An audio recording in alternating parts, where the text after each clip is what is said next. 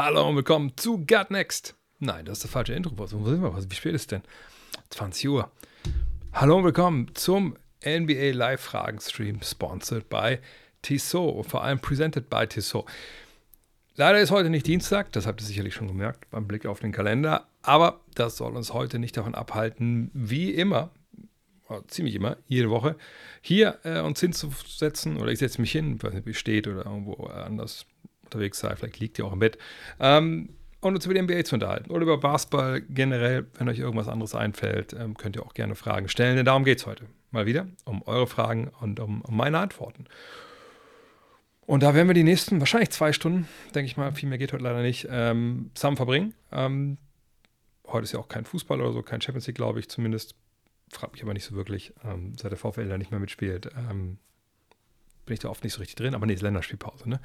Ähm, von daher, vielleicht grüßen wir heute ja auch ein paar mehr äh, Zuschauer. Von daher haut eure Fragen raus. Fakt ist, das ist der Sponsor des heutigen Tages, das ist äh, Tissot. Das ist nicht nur der Hersteller dieser wunderbaren Uhr, der T-Touch Connect Solar, wie gesagt, eingebautes Solarkraftwerk.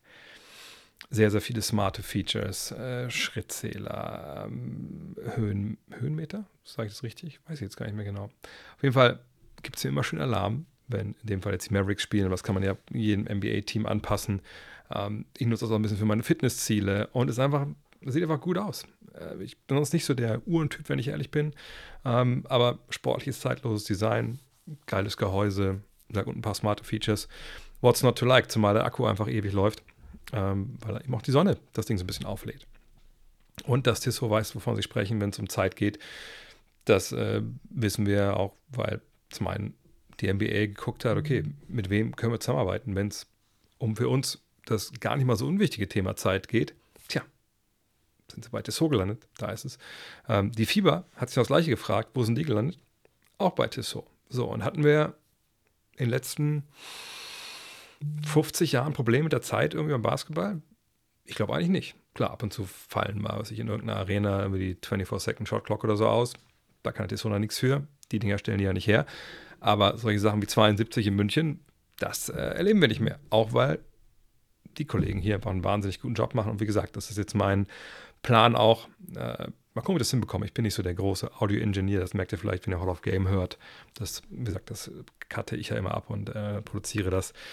Da brauche ich noch relativ lange für. Ähm, aber ich will so eine Audioreportage machen, entweder in New York oder in LA oder in Miami oder in Orlando, mit jemandem, der mir erklärt in der jeweiligen NBA-Arena, wie das eigentlich funktioniert wie Tissot es hinbekommt, dass ne, die Zeit, die in der Halle läuft, die gleiche Zeit ist, die auch im Fernsehen läuft. Äh, wie die Schiris die Uhr starten können und so. Und das, wie gesagt, da habe ich tierisch Bock drauf, weil es noch ein anderes Thema ist. Und mal gucken, wer dann, ähm, ja, wer dann im Endeffekt dann, äh, jetzt kommen Nachrichten rein, was ist das? Kleiner Moment. Äh, wer sich dann, äh, okay. Hm, nee, alles klar, alles gut. So, von daher, ja, checkt ja aus, wenn ihr in den Stream, äh, wenn ihr in den Chat guckt da drüben, dann werdet ihr ab und zu mal sehen, dass da Sachen mitlaufen, ähm, die äh, aussehen wie ein Link zu Tissot. Das sind auch Links zu Tissot. Da könnt ihr mal rüberklicken, auch mal die Uhren angucken. Gibt auch eine Menge andere Uhren natürlich als die T-Touch Connect Solar. Für jeden Geschmack ist eigentlich was dabei und alles einfach sehr, sehr hochwertig und sehr, sehr geil.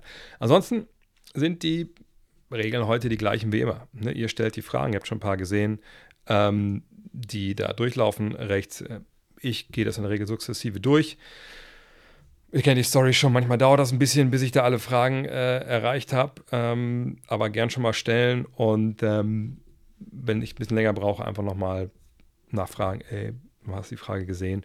Heute zwei Stunden, von daher lieber schneller fragen als später. Und apropos lieber schneller als später, da ich da schon sechs Daumen hoch sehe, ähm, wenn ihr denkt, hm, ich glaube, das wird ganz gut, ähm, könnt ihr natürlich, wie Alpha Wolf da gerade es gemacht hat, zum Beispiel followen. Ähm, das geht natürlich, ähm, egal wo ihr guckt. Bei Twitter vielleicht nicht unbedingt, aber da folgt ihr mir wahrscheinlich eh schon, wenn ihr das Video seht. Äh, und Facebook auch. Aber äh, YouTube gerne abonnieren, gerne die Glocke, Glocke, aber vor allem halt Daumen nach oben. Ich habe mir das auch äh, nicht ausgedacht. Es geht ja darum, dass im Endeffekt dieser Stream dann und das Real Life anderen Leuten auch empfohlen wird. Und so kann man diese kleine Community ein bisschen mehr wachsen. Richtig viel wachsen soll sie auch nicht. Äh, da kommt dann zu viel Kryptzeug mit, ähm, die einem das hier ein bisschen, bisschen verleiden. Aber ein bisschen mehr könnte schon sein.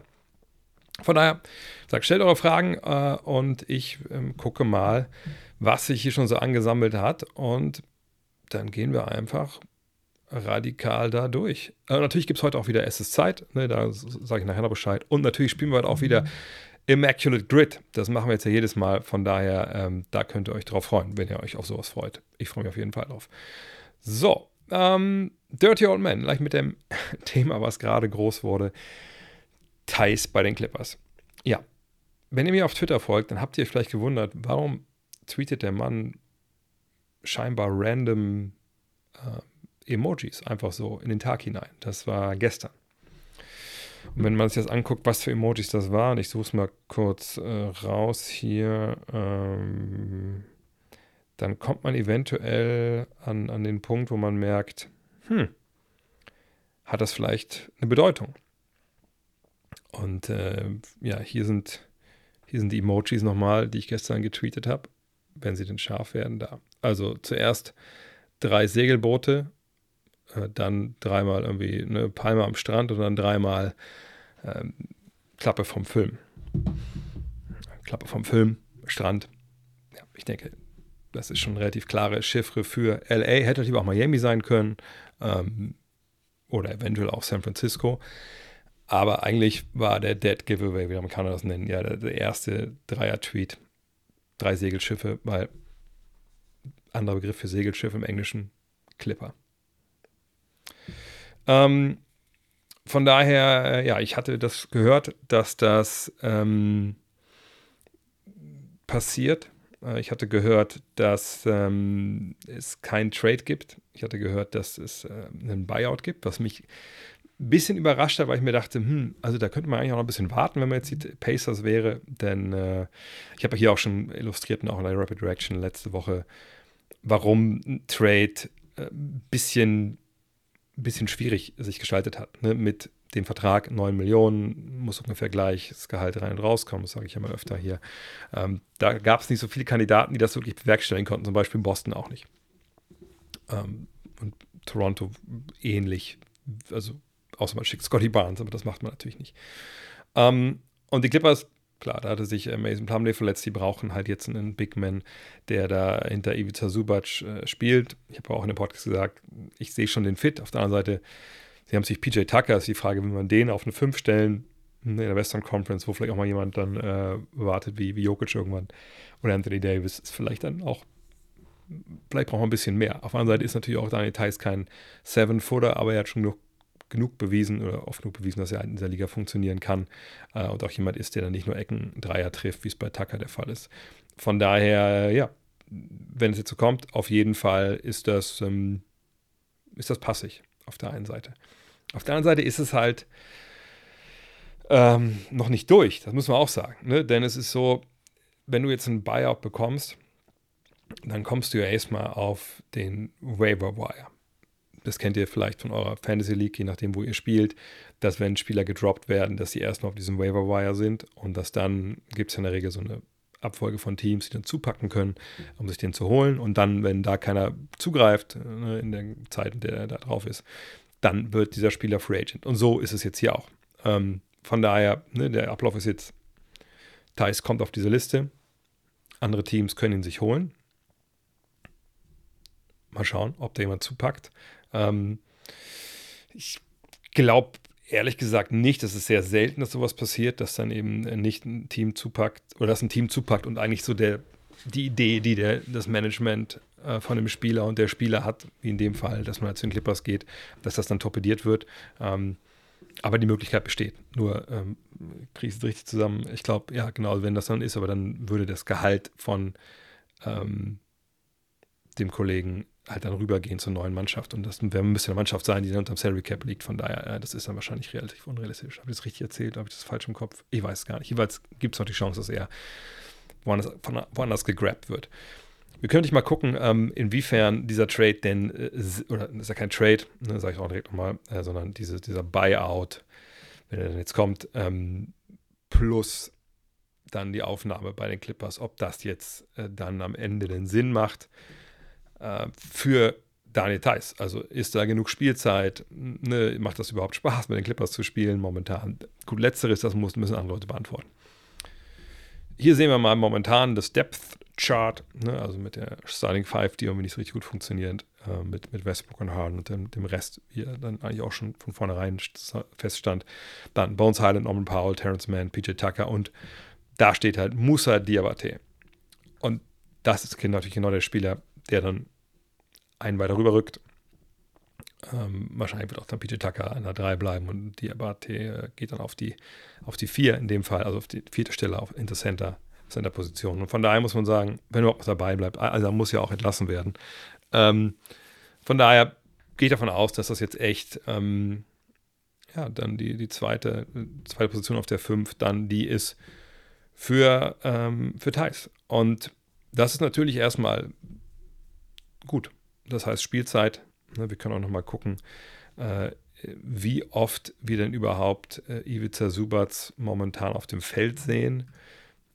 Ähm, und dann haben wir hier, was die Minuten angeht, finden wir ihn hier bei 25, also 23 Minuten wären frei.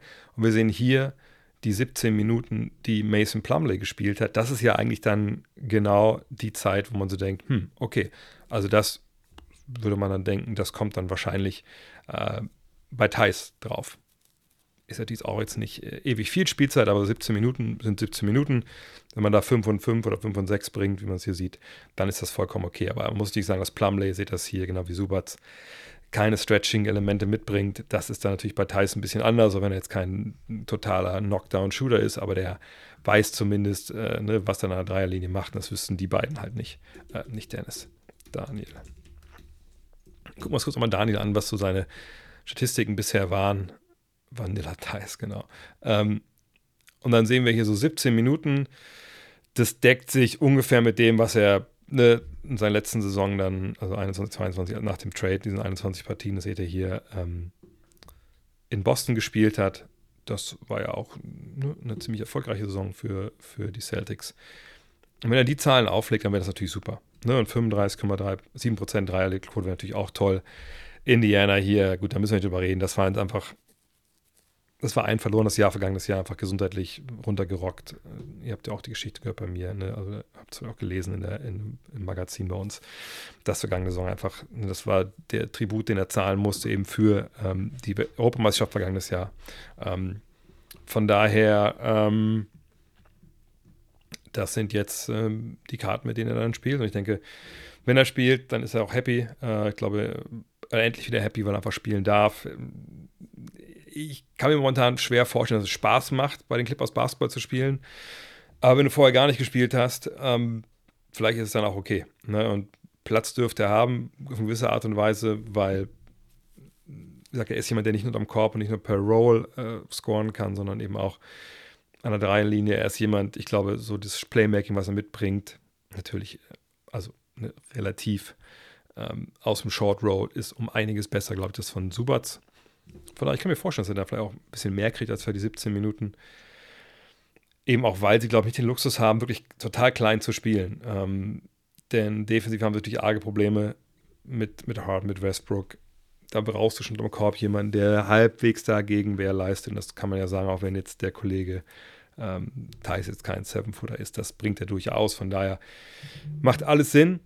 Ähm, vielleicht kann man auch mit ihm nochmal sprechen, wenn man in LA ist. Dann, ich bin im März da, glaube ich, oder im Februar, März.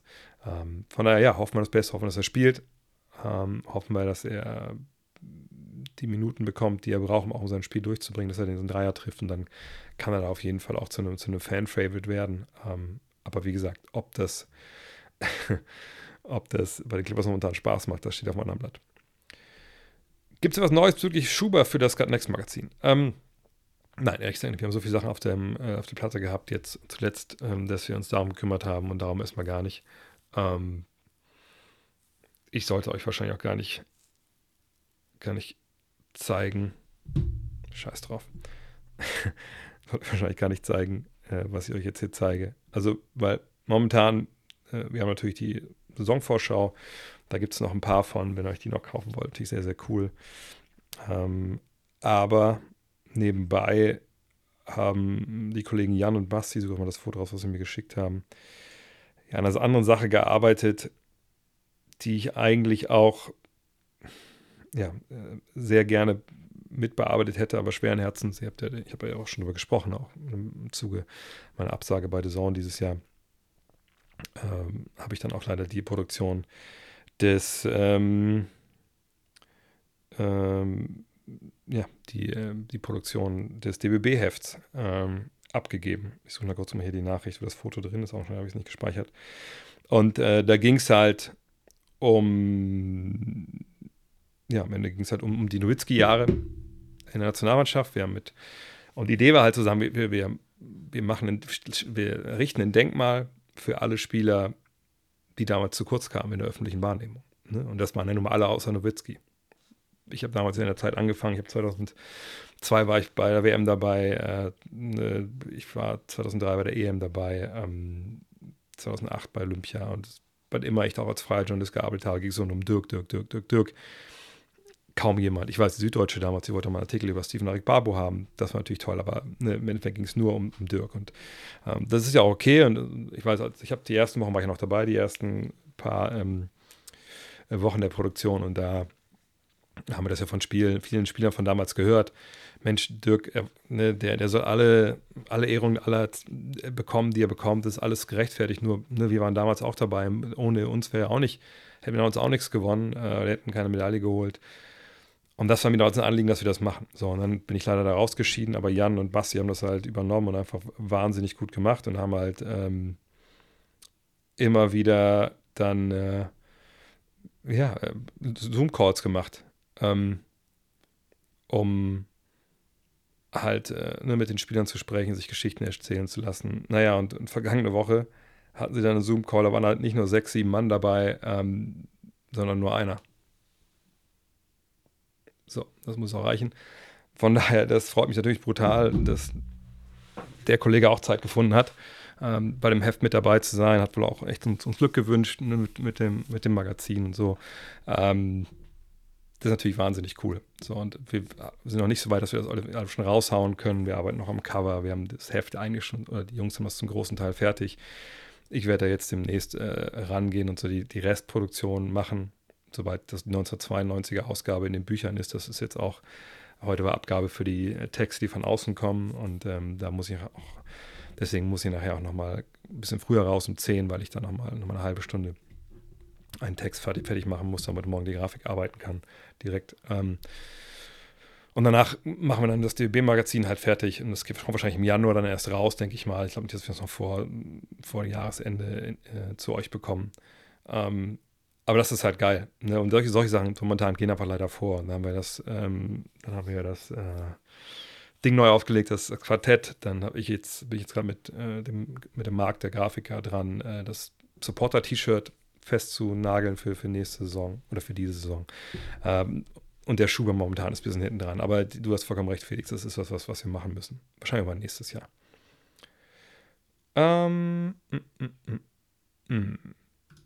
Warum spielt Exum so viel und Hardy so wenig? Da muss ich eigentlich mal auf die Zahlen gucken, weil äh, das letzte Mal, dass ich mich, weil Dallas war jetzt ein bisschen im Hintergrund gerückt, ähm, dass ich mich um Dallas gekümmert hatte, da war es eigentlich so, dass Exum gar nicht gespielt hat. Und äh, dass Hardy mehr gespielt hat. So, also ich sage mal so, die Zahlen hier auf den ersten Blick geben das natürlich nicht so her. Ne? 12,6 ähm, Minuten für Hardy, ähm, 8,4 für Exum. Allerdings kann natürlich gut sein, dass du sagst, ähm, du denkst, also Exum sollte gar nicht spielen und Hardy sollte viel, viel mehr spielen die Zahlen mal angucken, äh, bei Exum 8,4 Minuten, das ne, 10 Partien, das ist natürlich jetzt nicht viel. Ähm, müssen wir mal ein bisschen genauer reinschauen, eigentlich, wann er genau spielt. Aber man sieht Zweierquote, Dreierquote, auch wenn er wenig Dreier wirft pro Spiel, allerdings bei wenig Minuten. Mal, wie es auf 36 Minuten bei den beiden aussieht. Dann nimmt Hardy 9 Dreier und Exum 3,4. Das ist schon ein klarer Unterschied. Ähm, ne, da muss man jetzt sagen, okay, ähm, ne, da spielt er relativ wenig. Ich gucke mal kurz jetzt in die äh, Minuten rein, die so pro Partie liefen. Ich, ich, kann mir eigentlich nicht vorstellen, dass ich da was verpasst habe. Das ist ja mal jetzt super krass Minuten am letzten, doch vor hier, 18, 13, 12, okay. Ja, und mal so sechs, sieben Würfe, gute Wurfquoten, okay. Auch sechs Assists mal hier, okay. Ähm, dann schauen wir, wie es bei, bei Hardy aussah in der Zeit. Bei den Game Logs kann man ja immer dann sehen, ne, Spiel zu Spiel. Und da sehen wir in den letzten, ja, hier immer sieben Minuten, nur zwölf, 18. Schwer zu sagen, ich habe zuletzt wenig mich ähm, jetzt dann äh, um die Mavs gekümmert. Äh, ich war gucken, ob es irgendwelche Verletzungen auch jetzt gab.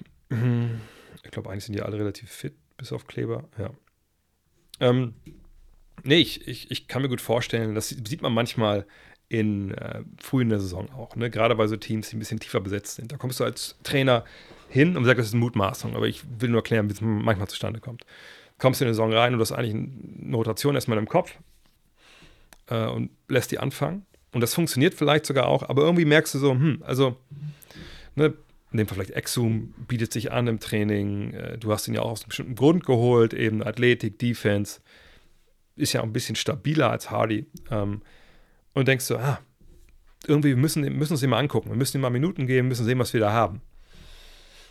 Und dann, klar, die Minuten müssen irgendwo herkommen. Äh, und wenn es irgendwelche Blowouts sind, wo es nicht auffällt, und das sind ja auch Minuten, die vielleicht nicht ganz so wertvoll sind, du willst ja eigentlich dann eher solche Spieler, die auch in Rotation sollen, dann in, in Drucksituationen dann sehen, ähm, dann packst du ihn vielleicht mal rein und nimmst Hardy vielleicht ein bisschen mehr raus. Kann natürlich auch sein, dass der gute Jason Kidd sagt, hm, irgendwie war mir das vielleicht defensiv ein bisschen lax gerade. Äh, und ich weiß, dass Exhums Stärke ist. Wir brauchen ihn vielleicht auch in diesen Partien. Ähm, von daher, wir gucken mal, ob wir der jetzt ein bisschen mehr spielen lassen. Das kann ich jetzt eigentlich beurteilen. Ähm, von daher warten wir es mal ab. Das müssen wir jetzt mal ein bisschen, ähm, ein bisschen weiter beobachten, denke ich. Ähm, ach, Champions League Basketball ist heute. Das kann natürlich gut sein. Mal gucken, ob ich das hier die Quote auch kaputt macht.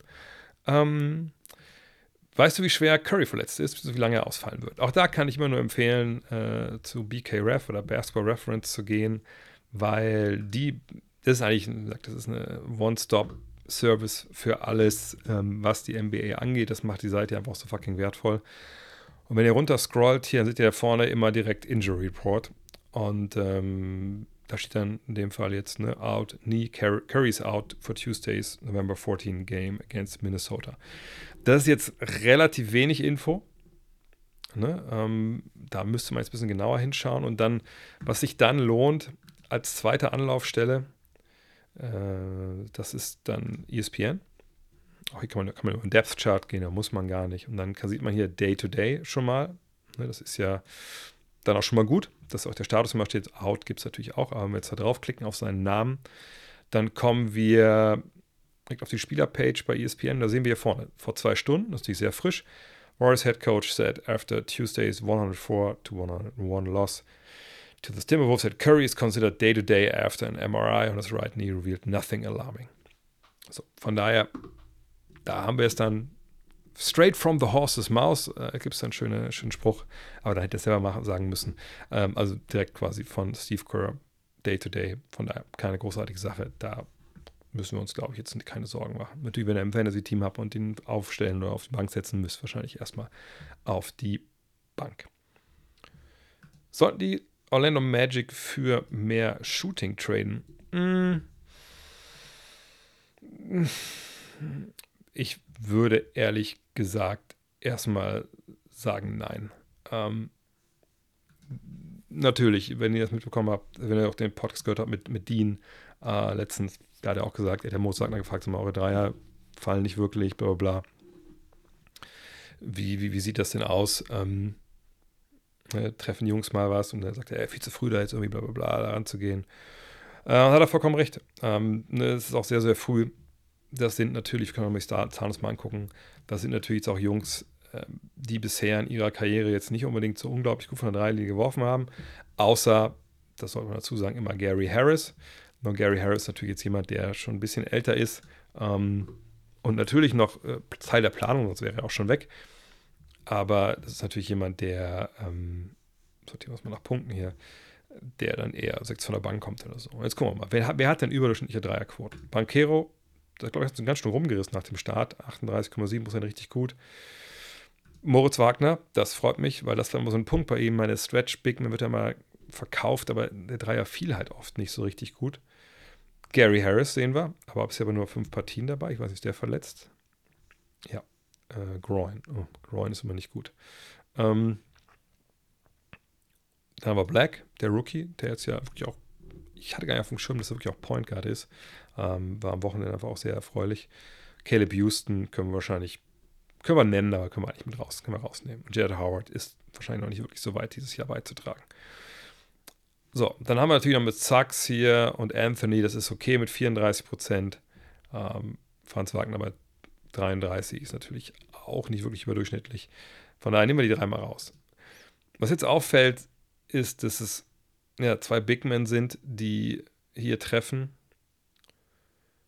Die Flügel oder die Guards halt eher nicht. Außer halt Harris. Und ihr seht, wie gesagt, verletzt jetzt gewesen. Uh, und Black kam jetzt erst zuletzt rein. Ähm, und er wirft da kein großes Volumen in 1,6. Von daher, das ist eine Baustelle. Da müssen wir nicht drüber reden. Aber zu traden, das würde ja immer auch bedeuten, man gibt irgendwas ab. Ne? Und bei einer jungen Mannschaft, die eigentlich gut besetzt ist, ne? wo alle sagen, hey, das ist ein Kader, wenn der so weiter zusammenbleibt, wenn die zusammenwachsen, auch schon dieses Jahr, dann sind die Playoffs drin. Da würde ich wahnwitzig vorsichtig sein, irgendjemanden zu traden, gerade von jungen Spielern. Und wir reden nicht darüber, dass die hier, keine Ahnung, ähm, einfach irgendeinen wilden Dreierschützen, was weiß ich, wie ähm, Matt Thomas oder sowas, das aber Alba, glaube ich jetzt, ne, holen. Sondern, äh, ne, also du willst ja schon jemanden holen, der für dich auch dann Sinn macht. Meine, Joe Ingles wäre so jemand gewesen für Shooting vom Flügel, das haben wir gerade auch gesehen, glaube ich. Es geht auch noch nicht so richtig gut bei ihm. Ähm, wo kriegst du gute Dreischützen her, die bei dir ins Teamsystem passen, ein Konzept passen, ohne dass du was abgibst, was dir auch wehtut vielleicht. Von daher würde ich aber auch warten und sagen, pass auf, wir gucken mal, wie es weitergeht. Äh, klar, Markel Foltz hat immer schon Probleme gehabt und bisher nur drei Dreier genommen. Ähm, aber da, da muss man jetzt nicht hingehen und in, in blinden Aktionismus verfallen. Das fände ich äh, wahnsinnig schädlich. Ähm, kann man gucken, wo man, sollte man immer gucken, wo vielleicht mehr geht, gar keine Frage. Aber aktuell sehe ich da ehrlich gesagt keine, keinen Handlungsbedarf. Mal gucken, wenn dann der Kollege ähm, Harris wieder fitter ist, dann ist es vielleicht auch eh äh, schnell wieder vorbei. Ähm, moin. Grüße aus Heidelberg, Grüße nach Heidelberg. Wo landet Levine? Tja, das ist eine große Frage. Wenn ihr wollt, können wir gerne mal in die Trade Machine gehen. Ich muss aber dazu sagen, ich habe mich, aus welchen Gründen auch immer, ähm, jetzt in seinem Fall noch nicht wirklich mit Trades befasst. Augenscheinlich sind ist das bei anderen anders gegangen, sonst hier, würde hier das nicht trenden. Ähm, aber schauen wir mal. wir haben die Chica äh, Chicago Bulls, da unten stehen sie. Die, wie gesagt, wenn es in Lawinen geht, ist sicherlich auch nur der erste Baustein, äh, der fällt. Tja, meine, ein großer Name, der immer wieder fällt, waren jetzt halt die 76ers. Das sehe ich irgendwie nicht. Hm. Weil ich nicht glaube, dass sie ihn unbedingt brauchen. Ähm, sie das Gehalt natürlich auch da. Er ist relativ lange natürlich noch gebunden an das Team. Ähm, Orlando hat gar nicht die Verträge, äh, um ihn sich zu holen. Er ist auch ein bisschen schon älter mit 28. Ich glaube, es geht natürlich noch. Wenn du den jetzt vier Jahre hast, ja, kann man nicht von ausgehen, dass er mit, mit 32 da er komplett äh, blind ist. Ähm, ich weiß nicht, habt, habt ihr Vorschläge? Nix. Macht ihr mal, pass auf, macht mal so. Ihr macht Vorschläge und ich gucke mal rein, ob da irgendwie ähm, irgendwas zu holen ist. Nix. Fahren wir den Nix mal an. Also 40 Millionen müssen jetzt hier noch rüber. Ich meine, Brunson ist da natürlich untouchable. Uh, und man muss hierzu sagen, dass, oh, mal, hat Levine damals, oh, Levine hat, glaube ich, gar nicht mehr mit hat er mit Thibodeau zusammengearbeitet? Thibodeau? Ich weiß gar nicht mehr. Egal. Jeweils, wenn der kommt,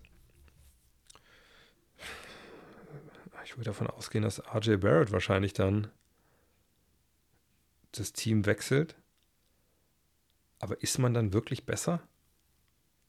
Wisst ihr, was ich meine? Also, man kann nicht sagen, klar, äh, Lawine ist explosiver, ähm, aber ich, ich ähm,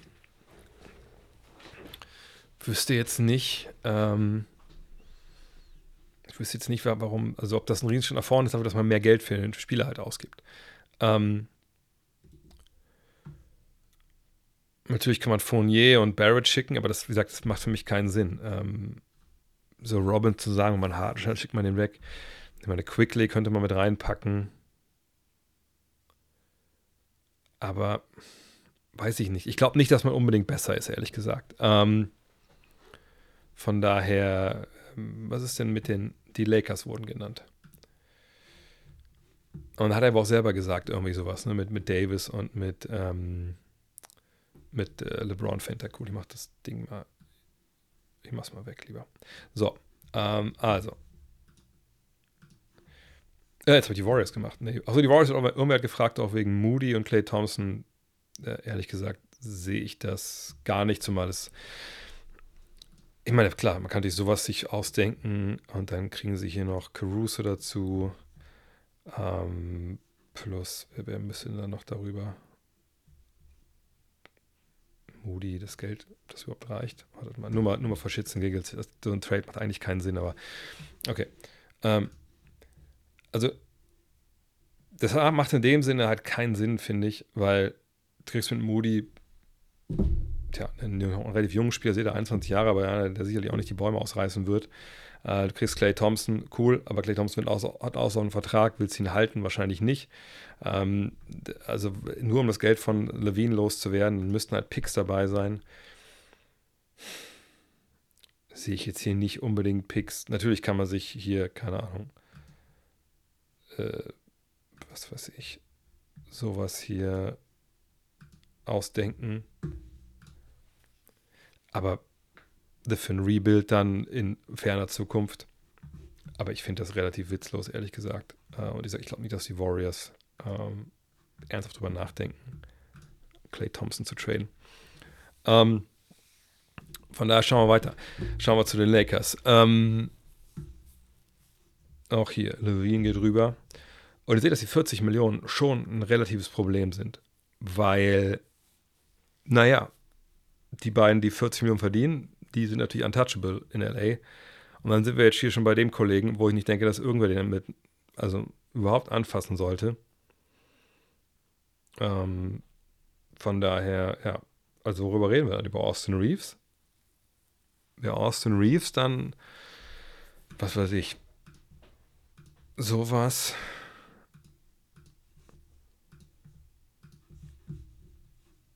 würde sowas dann im Endeffekt, ich sehe, dass er recently signed, aber sonst gibt es da eigentlich keine Probleme. Allerdings wäre der Deal halt erst am 15. Januar machbar, wenn ein Russell dabei wäre. Wie gesagt, macht sowas Sinn? Ähm,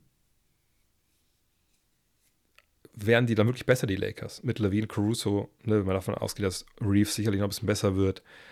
Und natürlich Hachimura hatte äh, ja, letztes Jahr ein paar Zauber-Playoffs. Äh, weiß man jetzt auch nicht, ob der dann wirklich ähm, dann äh, nochmal so, so durchdrehen kann.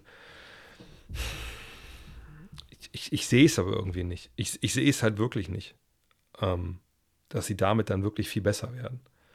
Ähm, auch weil mit Levine jemand kommt, der in Sachen Playmaking einfach dann auch Defizite hat äh, gegenüber Reeves, wenn er halt on ist. Und, und auch wenn Russell jetzt, ich, ich mag ihn halt nicht als Spieler, aber ähm, da verlierst du halt trotzdem noch mal ein bisschen Ballhandling. Da ist nur Gabe Vincent und, und so weiß ich nicht. Finde ich, find ich ein bisschen wenig. Äh, die Heat habe ich noch gesehen, waren da eben auf der Liste.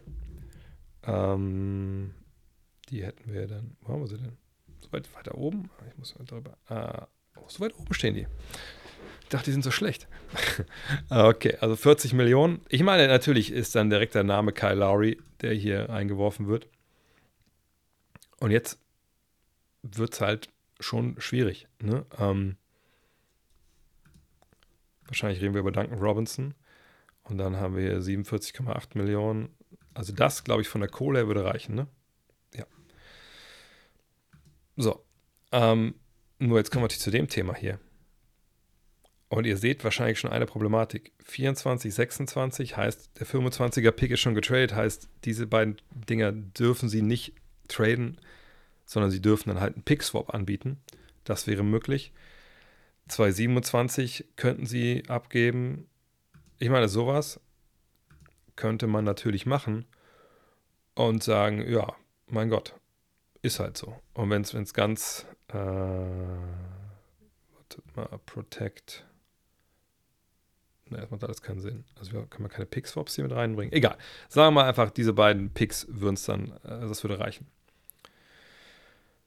Das sind dann aber zwei Erstrunden-Picks für zwei Spieler. Und selbst bei Caruso, der hat ja auch noch Vertrag nach, der, nach dieser Saison. Ähm, das fände ich fast schon ein bisschen wenig. Noch ein Pick dazu. Ich glaube, da gibt es vielleicht sogar bessere Angebote. Aber das wäre natürlich was, das wäre wär ein Wort. Das, das wäre gut für die Heat natürlich. Die könnten da auf jeden Fall ähm, was draus machen. Habt ihr noch eine Mannschaft, die ihr äh, reinhauen wollen würdet? Ansonsten würde ich noch mal gucken, wer mir noch so auffällt. Weil ich muss sagen, ich bin nicht der größte Zach Levine-Fan. Ähm, ich finde den cool. Kings, habt ihr gesagt. Okay, Kings. Kings und Mavs. Okay, gucken wir nochmal Kings. Uh, uh, uh, so, 40. Wie war das bei den Kings? Was war das jetzt für ein Ding? Hörter, Lyles, Duarte und Wisenkov. Aber Hörter, Lyles, Wisenkov und Duarte. Okay. Ich glaube, ich sehe schon die Problematik. Das Geld halt. Okay, nee. Oh, nee. 15. Januar. Ja. Da steht jetzt hier 15. Dezember. Wahrscheinlich beides, aber das wäre jetzt das Problem. Ähm, Fände ich jetzt auch nicht, exakt keinen geilen Deal für, äh, für die Bulls. Klar kann man noch Leute weiterschicken, aber und Hurter ist, ist ein cooler Typ, keine Frage. Nur bringt dich das irgendwie weiter? Ähm, wenn du sagst, ja, wir müssen ein bisschen neu anfangen, gut, kann man, weiß man nicht, was sie noch mit anderen Trades machen. Ähm, wenn man Lyles hier rausnimmt, jemand wie Malik Monk, ähm, Keegan Murray werden sie natürlich nicht anfassen. Wahrscheinlich müsste man dann eher jemanden hier wie Davian Mitchell, ich weiß nicht, ob das dann wahrscheinlich von der Kohle nicht klappen, ne? Äh, 815.000 fehlen da noch, okay. Ähm, Philipp Petrusev, die können sie nicht abgeben. In dem Fall können auch Kessler etwas über reinschmeißen. Ähm, dann würde es funktionieren. Allerdings ist es natürlich fünf Spieler für einen die Spieler muss ja auch irgendwie alle, dann müssen ja alle bei den Bulls aufgenommen werden und das geht natürlich nicht so leicht. Ähm, von daher, äh, das klappt eher nicht. Die Mavs. Und ich rede jetzt über zwei Team-Trades, aber drei Team-Trades sind einfach auch schwer, äh, gerade während der Saison so einzustielen. So, 40 Millionen, wo kriegen wir die jetzt her? Hier nicht, hier nicht. Hier würden wir wahrscheinlich anfangen zu gucken. Hier wollen wir weiter gucken. Haben wir schon mal 30. Poison Pill ist natürlich nicht so nice. Die sind alle recently signed. Man könnte natürlich sagen, hier kriegt er wenigstens noch einen Youngster dazu. Ähm, reicht das jetzt schon? Ja. Aber auch hier, da muss natürlich irgendwas Pickmäßiges dazu. Ähm, und hier geht nicht. Ja, das wäre da wahrscheinlich sowas, ne? Will man halt äh, so sehr all in gehen. Also all in im Sinne von, dass danach eigentlich nichts mehr zu machen ist in Sachen Trade. Ähm, ich, ich, ich glaube eigentlich nicht, dass das sinnvoll ist. Ich sage euch warum. Nee, ihr habt schon Irving, ihr habt Doncic und dann hast du mit Levine ja auch nochmal jemanden, der auch mit dem Ball in der Hand braucht, um effektiv zu sein. Klar kann der auch äh, shooten, aber ich würde nicht in der, auf der Position investieren, wenn ich ehrlich bin. Brooklyn. Brooklyn, das könnte eventuell interessant sein. Wir gucken nochmal. Gut, straight up für Ben Simmons wäre natürlich kein Problem, aber ich glaube nicht, dass das funktioniert. Hier sehen wir hier schon. Äh, den will die, ne, wie gesagt, Vertrag läuft aus. Das kann man natürlich dann machen. Dorian Finney-Smith könnte man machen. Und ich glaube, dann hat vielleicht noch der Reek Whitehead so als Rookie. Weiß nicht, ob er unbedingt abgeben möchte. Das würde von der Kohle funktionieren. Picks. Ähm, ich glaube, den behalten sie ganz gerne 2025, weil sie sonst selber keinen eigenen haben. Ähm, da kann Houston, ja. Man kann natürlich Philly irgendwie traden, wenn man sagt, ey, das ist jetzt uns relativ egal, das ist ja nicht unser eigener und den kann man vielleicht auch noch wieder zugeben. Sowas eventuell könnte funktionieren oder funktioniert, aber auch das finde ich vielleicht bisschen viel, weil ich meine, das Zach Levine macht sie ja jetzt nicht äh, zu einem ganz anderen Spiel. Timberwolves. Ähm, also ein anderes Team meine ich, also es hebt nie auf ein neues Level. Timberwolves, glaube ich, finde ich, macht da gar keinen Sinn eigentlich. Weil ich meine, der Kollege spielt gleich Position, ähm, dann müsstest du mit denen zwei und drei besetzen. Keiner von beiden kann wirklich Point Guard spielen. Ähm, da wäre wahrscheinlich dann wieder sowas hier irgendwie angesagt, dass man sagt, komm, ihr kriegt Mike Conley, ähm, Kyle Andersons auflaufenden Vertrag. Ähm, also war bei 33. Okay, auf die 16 kommen wir gar nicht. Ähm, wahrscheinlich muss man dann doch Caruso mit rausnehmen. Äh, dann könnte man jetzt hier sagen, das funktioniert. Und jetzt können wir sagen, oder packen sie ein paar Picks dazu. Das Problem ist halt nur, ihr wisst das, hier, es gibt hier keine Picks wirklich. Erst hier ab 2000, ja, noch nicht mal 29. Also, das, da sehe ich auch ehrlich gesagt keinen Weg. Ähm, Hawks, Hawks, Hawks, Hawks noch gesagt, sorry. Ähm, Atlanta, Chicago und LA. Ähm, tja, da hättest du noch einen Guard neben Young und äh, Murray. Also außer du trades Trey Young jetzt einfach straight up. Das fände ich persönlich jetzt gar nicht so schlecht, weil ich kein Fan von der Arbeit von Trey Young bin. Aber sehe ich nicht, dass das in Atlanta irgendwie, ähm, dass das so geht. Äh, könnte den eventuell einen Center zu schicken jetzt mit Capella macht da auch keinen Sinn. Die sind ja auch im Business von Neuaufbau dann. Also ich weiß nicht, was Okongwus, ja, wo wir kommen ja nie auf 40, wenn wir nicht DeAndre Hunter mit dazu nehmen oder so. Oder Bogdanovic. Ähm, das sind beides langlaufende Verträge. Ich kann mir nicht vorstellen, dass das die, die Bullzeit wollen. Ähm, von daher also, ich, ich sehe eigentlich keinen wirklich realistischen Weg dahin, wenn ich ehrlich bin. Klar, Capella und Hunter und so, aber das, nee, da denke ich eigentlich nicht, dass das irgendwie auf irgendeine Art und Weise Sinn machen könnte. Ähm, was wurde gerade gesagt? Die Rockets, da kommen wir an den Punkt mit der Kohle. Hier 40, so Fred Van Fleet wird sicherlich nicht gehen, Dylan Brooks wird nicht gehen. Und wie wollen wir hier 40 Millionen zusammenklauben mit dem ganzen Rest? Ähm, von daher, man sieht ja hier immer so Overtags, man hat keinen Cap Space. Nee, das macht auch keinen Sinn. Ähm ja, und tradebar, weiß ich nicht, wenn, wenn Chris Paul getradet wurde und Russell Westbrook getradet wurde, dann ist, glaube ich, niemand untradebar. Aber ähm, natürlich gibt es Deals, aber ich weiß ehrlich gesagt jetzt nicht, äh, in, inwiefern das auch für die Teams sinnvoll ist, ehrlich gesagt. Ähm, das, das kann ich mir irgendwie äh, nicht, nicht vorstellen. Und ich sehe gerade wieder, dass die, die Fragen von Twitch nicht da sind. Von daher gucke ich da jetzt mal auf meinen Twitch-Chat hier. Ähm, T-Wolves mussten, Timberwolves mussten in der Vergangenheit viel Kritik für den Trade von Gobert einstecken. Was hat sich geändert? Braucht es einfach Zeit zum Einspielen. Der Start ist schon beeindruckend, der Lauf schon beeindruckend. Ich, also, es ist mal blöd, wenn man sagt, ja, ich habe es euch doch gesagt. Ich habe es natürlich euch nicht so gesagt, aber ich habe vergangenes Jahr mehrfach an der Stelle darüber geredet, hey, wenn kam, ey, was ist das für ein scheiß Trade, ähm, bla bla bla, was soll das, bla bla bla. Habe ich immer gesagt, ey, wir haben dieses Experiment Gobert mit Towns noch nicht gesehen. Towns war verletzt, ganz, ganz lange verletzt. Ähm, dann während der Saison irgendwie dann da reinzukommen bei, bei so einer Geschichte. Ne? Zwei Spieler, die ihren Space finden müssen auf dem Feld und eben wo es nicht nur darum geht, dass die beiden ihre Position verteidigen können und es geht auch noch einen an der Dreierlinie stellen, sondern wo du andere Rotationen stellenweise laufen musst, andere Konzepte haben musst, defensiv, vielleicht andere Teams, die kleiner spielen, weil du eben dann bestimmte Switches vielleicht nicht machst mit den langen, die du mit kleineren Spielen machen würdest. Dass das eben Zeit braucht. Jetzt hatten sie die Zeit in dem Sinne, dass das vergangenes Jahr dann am Ende doch zusammen gespielt haben, eine Zeit lang.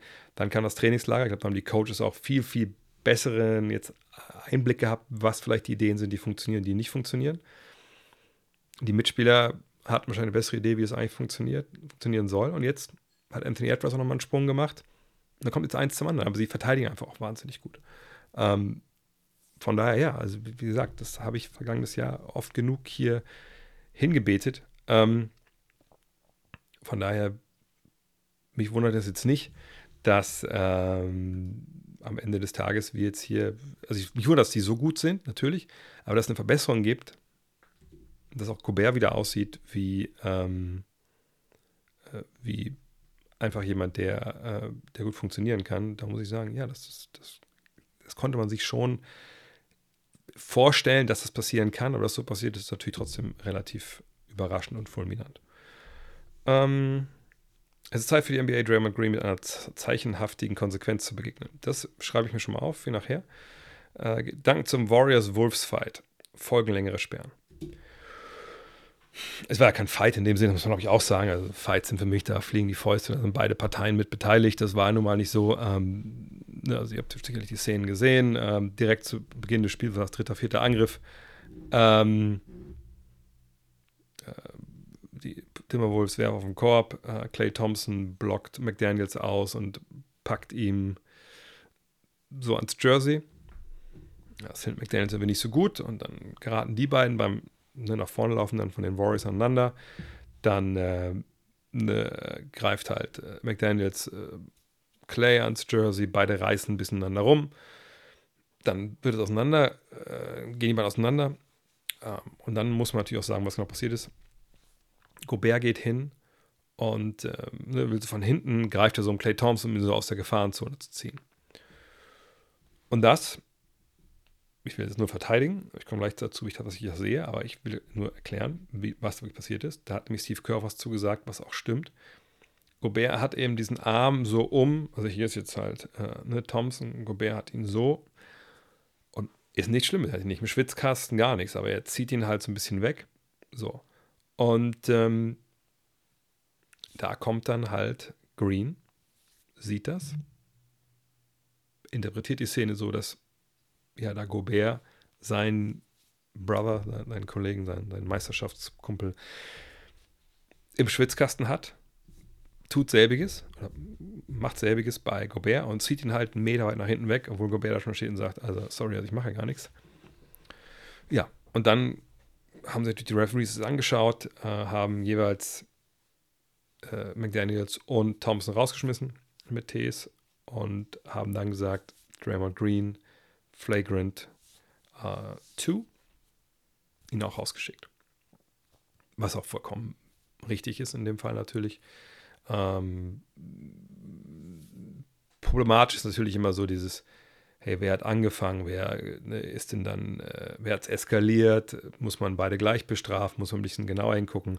Das ist eine Diskussion, die kann man vortrefflich führen und glaube muss man sicherlich immer von einer Case-by-Case-Basis halt sich anschauen, aber in dem Fall jetzt beide rauszuschmeißen, ja, ich denke, das geben die Regeln schon her, auch weil beide ja, also jetzt in dem Fall McDaniels und, und Thompson dann auch so ein bisschen, also nicht, es sind keine Schwinger oder so, aber sie gehen, nehmen schon in Kauf, dass da was passiert. Von daher beide rauszuschmeißen, finde ich in dem Fall auch okay.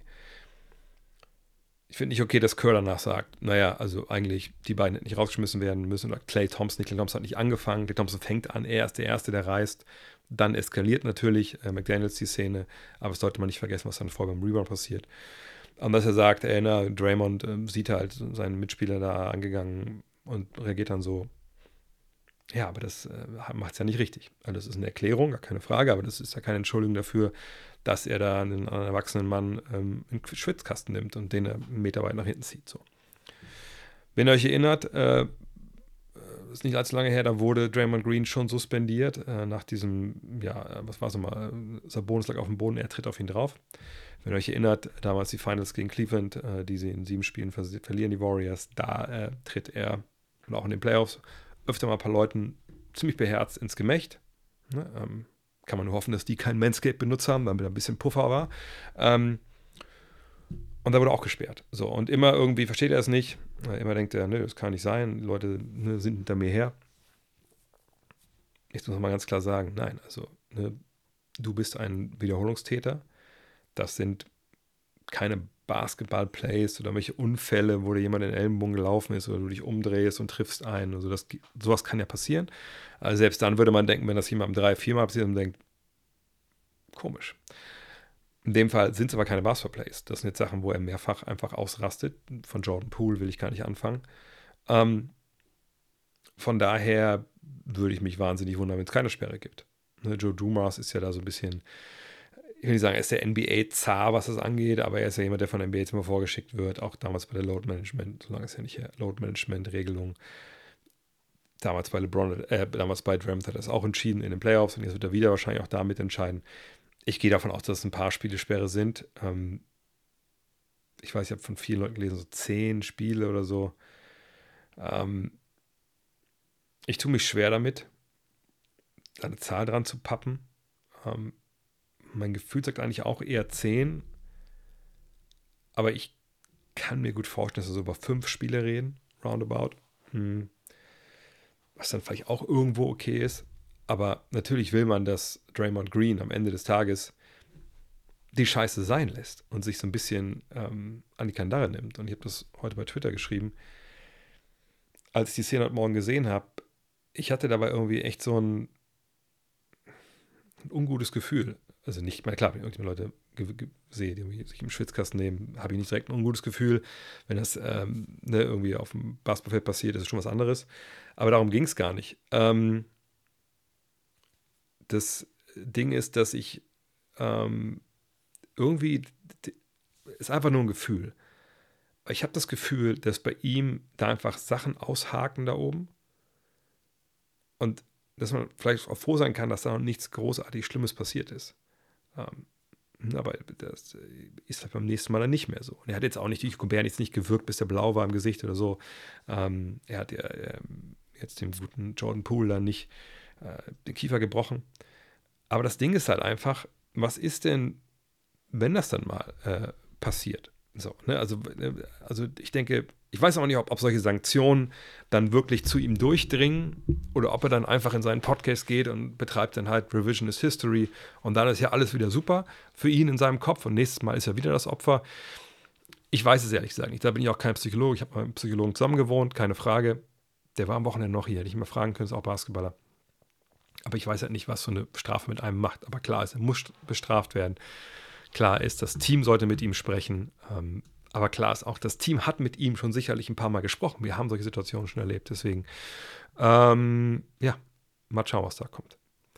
Äh, äh, äh, äh, vielleicht steht noch gerade, wer denkst du, ein gutes Dark Horse für einen Levine-Trade? Orlando und die Kings. Kings haben wir schon geguckt, das, die sind es nicht. Ähm, also, oder ich meine, Dark Horse, ja, also sehr dark. Jetzt weiß ich nicht, was da jetzt so das deutsche Äquivalent ist. Ich kann noch kurz, aber haben Orlando eben gemacht? Ich glaube nicht, ne? Gucken wir einmal noch schnell Orlando. Ähm, haben wir nicht gemacht, genau. Dann müsste es wahrscheinlich über Jonathan Isaac gehen. Ich glaube nicht, dass die Markel Fultz jetzt irgendwie in die Wüste schicken, weil sie sagen, der, der will lernt nicht mehr werfen. Wahrscheinlich müsste es über Gary Harris gehen. Hätte man ja auch schon 30. Aber wo kriegen wir die letzten 10 her? Ähm ich sag mal so, wenn man jetzt wüsste, was haben wir denn hier? Ich glaube, der Denver-Pick ist jetzt nicht so mega schlecht. Ähm, sowas vielleicht dann auch. Wenn man sowas durchkriegt, dann erst am 15. Dezember, seht ihr hier, weil Joe Ingles halt unter Vertrag genommen wurde. Und wenn die Bulls sagen, hey, das ist kein Problem, wir, entweder halten wir die Jungs aus, ne, oder wir geben die gerne weiter. Ich muss einmal kurz gucken, wie Joe Ingles Vertrag strukturiert ist. Ich meine, dass da irgendwie auch eine Option oder sowas war. Ähm, und ich glaube auch bei Isaac. Isaac, genau, ist nicht garantiert. Das seht ihr ja hier. Und äh, Ingels ist eine Cluboption, seht ihr? Ich kenne auch meine Verträge. Äh, das natürlich, und das von Harris, das Ding läuft eh aus. Also, das wäre natürlich ein Deal, da hätten sie wirklich das Geld gespart, zwei Zweitrunden-Picks. Vielleicht muss man da noch irgendwie wohl noch einen Spieler dazu. Ich meine, die können sich auch direkt entlassen, die Leute, so ist es nicht. Ähm, oder sagt weiter traden. Also die Magic sind jetzt fast sogar schon, schon das Team, wo ich sagen würde, das ist am, am nächsten dran, so von der Sinnhaftigkeit. Aber wenn das 28, wenn das geht, das ist nicht zu alt, um sowas halt, dass das jetzt sozusagen die andere Timeline ist, das, das greift in dem Fall für meine Begriffe nicht. Und natürlich gibt er dir dann ähm, das Shooting, aber er ist natürlich auch jemand, der den Ball in der Hand braucht. Was macht das dann wieder mit mit Banquero und mit, äh, mit Wagner. Ich glaube, ich würde den Deal in dem Sinne jetzt nicht machen, weil ich einfach glaube, dass, dass Levine da einfach, auch gesagt, wenn ich sein Spiel nicht hasse oder so, ich glaube, er ist der Falsche, um das Geld zu investieren. Dann, zumal du irgendwann auch deine anderen Spieler zunächst bezahlen musst. Äh, sollten die Rockets nicht schlecht sein, äh, da möchte ich kurz darauf verweisen, auf die, die Rapid Reaction von gestern. Gestern natürlich. Da habe ich äh, den ganzen Mittelteil News der Woche, habe ich zum einen gesprochen, warum die Clippers so schlecht sind und was mich das abfuckt. Aber auch wie mich das freut, dass die, die, ähm, die Clippers, äh, die Rockets gut sind und, und was für einen tollen Basketball die spielen und wie die zusammenstehen und so. Einfach da mal reinhören. Also ich wiederhole mich halt oft, ich weiß, aber das habe ich gestern so breit gefahren. Das einfach gerne ähm, da anhören. Ähm, Grant Williams und Derek Lively, äh, gute bzw. die passende Ergänzung für die Mavs. Was fehlt ihnen für die Defense noch? Welchen Spieler würdest du vom Fit austauschen und gegen wen?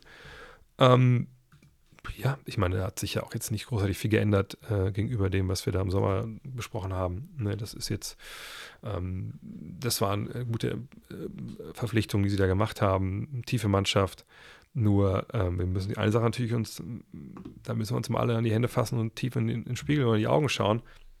Das ist keine gute Defense. Das steht da bei Defensivrating. Platz 25.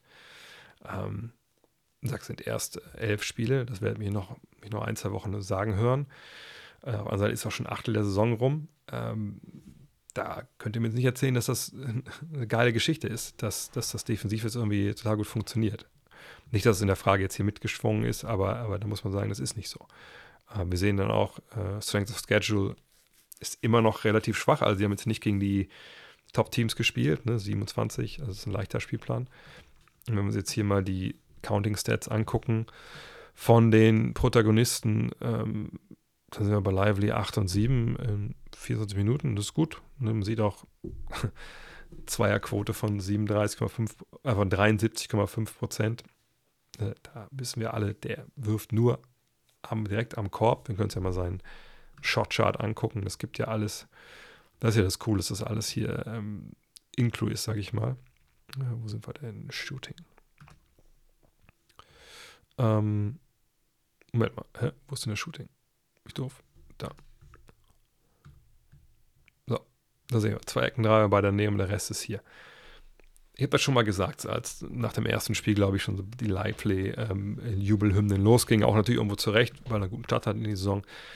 Da ist jetzt nicht One oder Ewing oder so. Das ist jemand, der über die Energie kommt, der Platz hat, eben weil er mit Luka Doncic spielt, weil er mit, äh, mit Irving spielt, dann auch wenn der fit ist. Äh, von daher ist alles gut, aber man sollte jetzt nicht. Es gibt so einen schönen Spruch, wahrscheinlich kriege ich jetzt direkt ein ab 18 äh, Ding hier rein. Ähm, wenn ihr Pulp Fiction gesehen habt, äh, ne, wie heißt er, der Wolf, dann kommt und ähm, ne, sich darum kümmern muss, weil ja John Travolta und ähm, Samuel Jackson die Probleme haben im Auto. Ich will das jetzt nicht, äh, nicht, nicht äh, spoilern und die irgendwie feiern, weil sie denken, jetzt haben wir es geschafft. Da sagt er, let's just, let's just not start sucking our dicks just yet. So, und ich denke, das passt auch ganz gut hier. Ähm, auch Derek Lively, guter Start für den 19-Jährigen. Ähm, aber nochmal, das ist jetzt nicht, äh, nicht, nicht die Lösung aller Probleme, die sie haben. Und vor allem auch nicht defensiv bisher, weil defensiv läuft nicht gut. Wenn wir nochmal auf Grant Williams schauen, dann äh, sehen wir natürlich, ich muss nochmal hier ordnen, sehen wir ihn hier. Hm, das ist natürlich eine brutale Dreierquote mit 51,7 Prozent. Also er und Dylan Brooks da ganz, ganz vorne mit dabei dieses Jahr. Also wahrscheinlich muss man ein bisschen Lautsprecher sein, um die Dreier zu treffen. Ähm, das sieht alles okay aus. Ähm, Ne, das ist super. Sagt auch er profitiert natürlich davon, dass er neben Leuten spielt, die ihm den Ball geben, wenn er frei ist. Ähm, aber wenn ich jetzt, wenn du mich fragst, und das war ja die Frage, glaube ich, ne, wen ich irgendwie austauschen würde, nach wie vor würde ich sagen, ihm würde sicherlich ein ähm, defensiv befähigter Shotblocker gut tun. Die wollen aber alle haben. Äh, mit jemandem wie ähm, Javel McGee hat es nicht funktioniert. Äh, also muss dann schon sein, der ein bisschen besser noch ist. Clint Capella oder so, kriegt man so einen, weiß ich nicht. Ähm, von daher, ähm, ja, weiß ich nicht. Äh, weiß ich nicht, was da jetzt wirklich momentan realistisch wäre. Ähm, Max Kleber zurückkommt, gibt dir natürlich die Defensive nochmal noch mal einen Push, weil es eben einfach seine Stärke ist.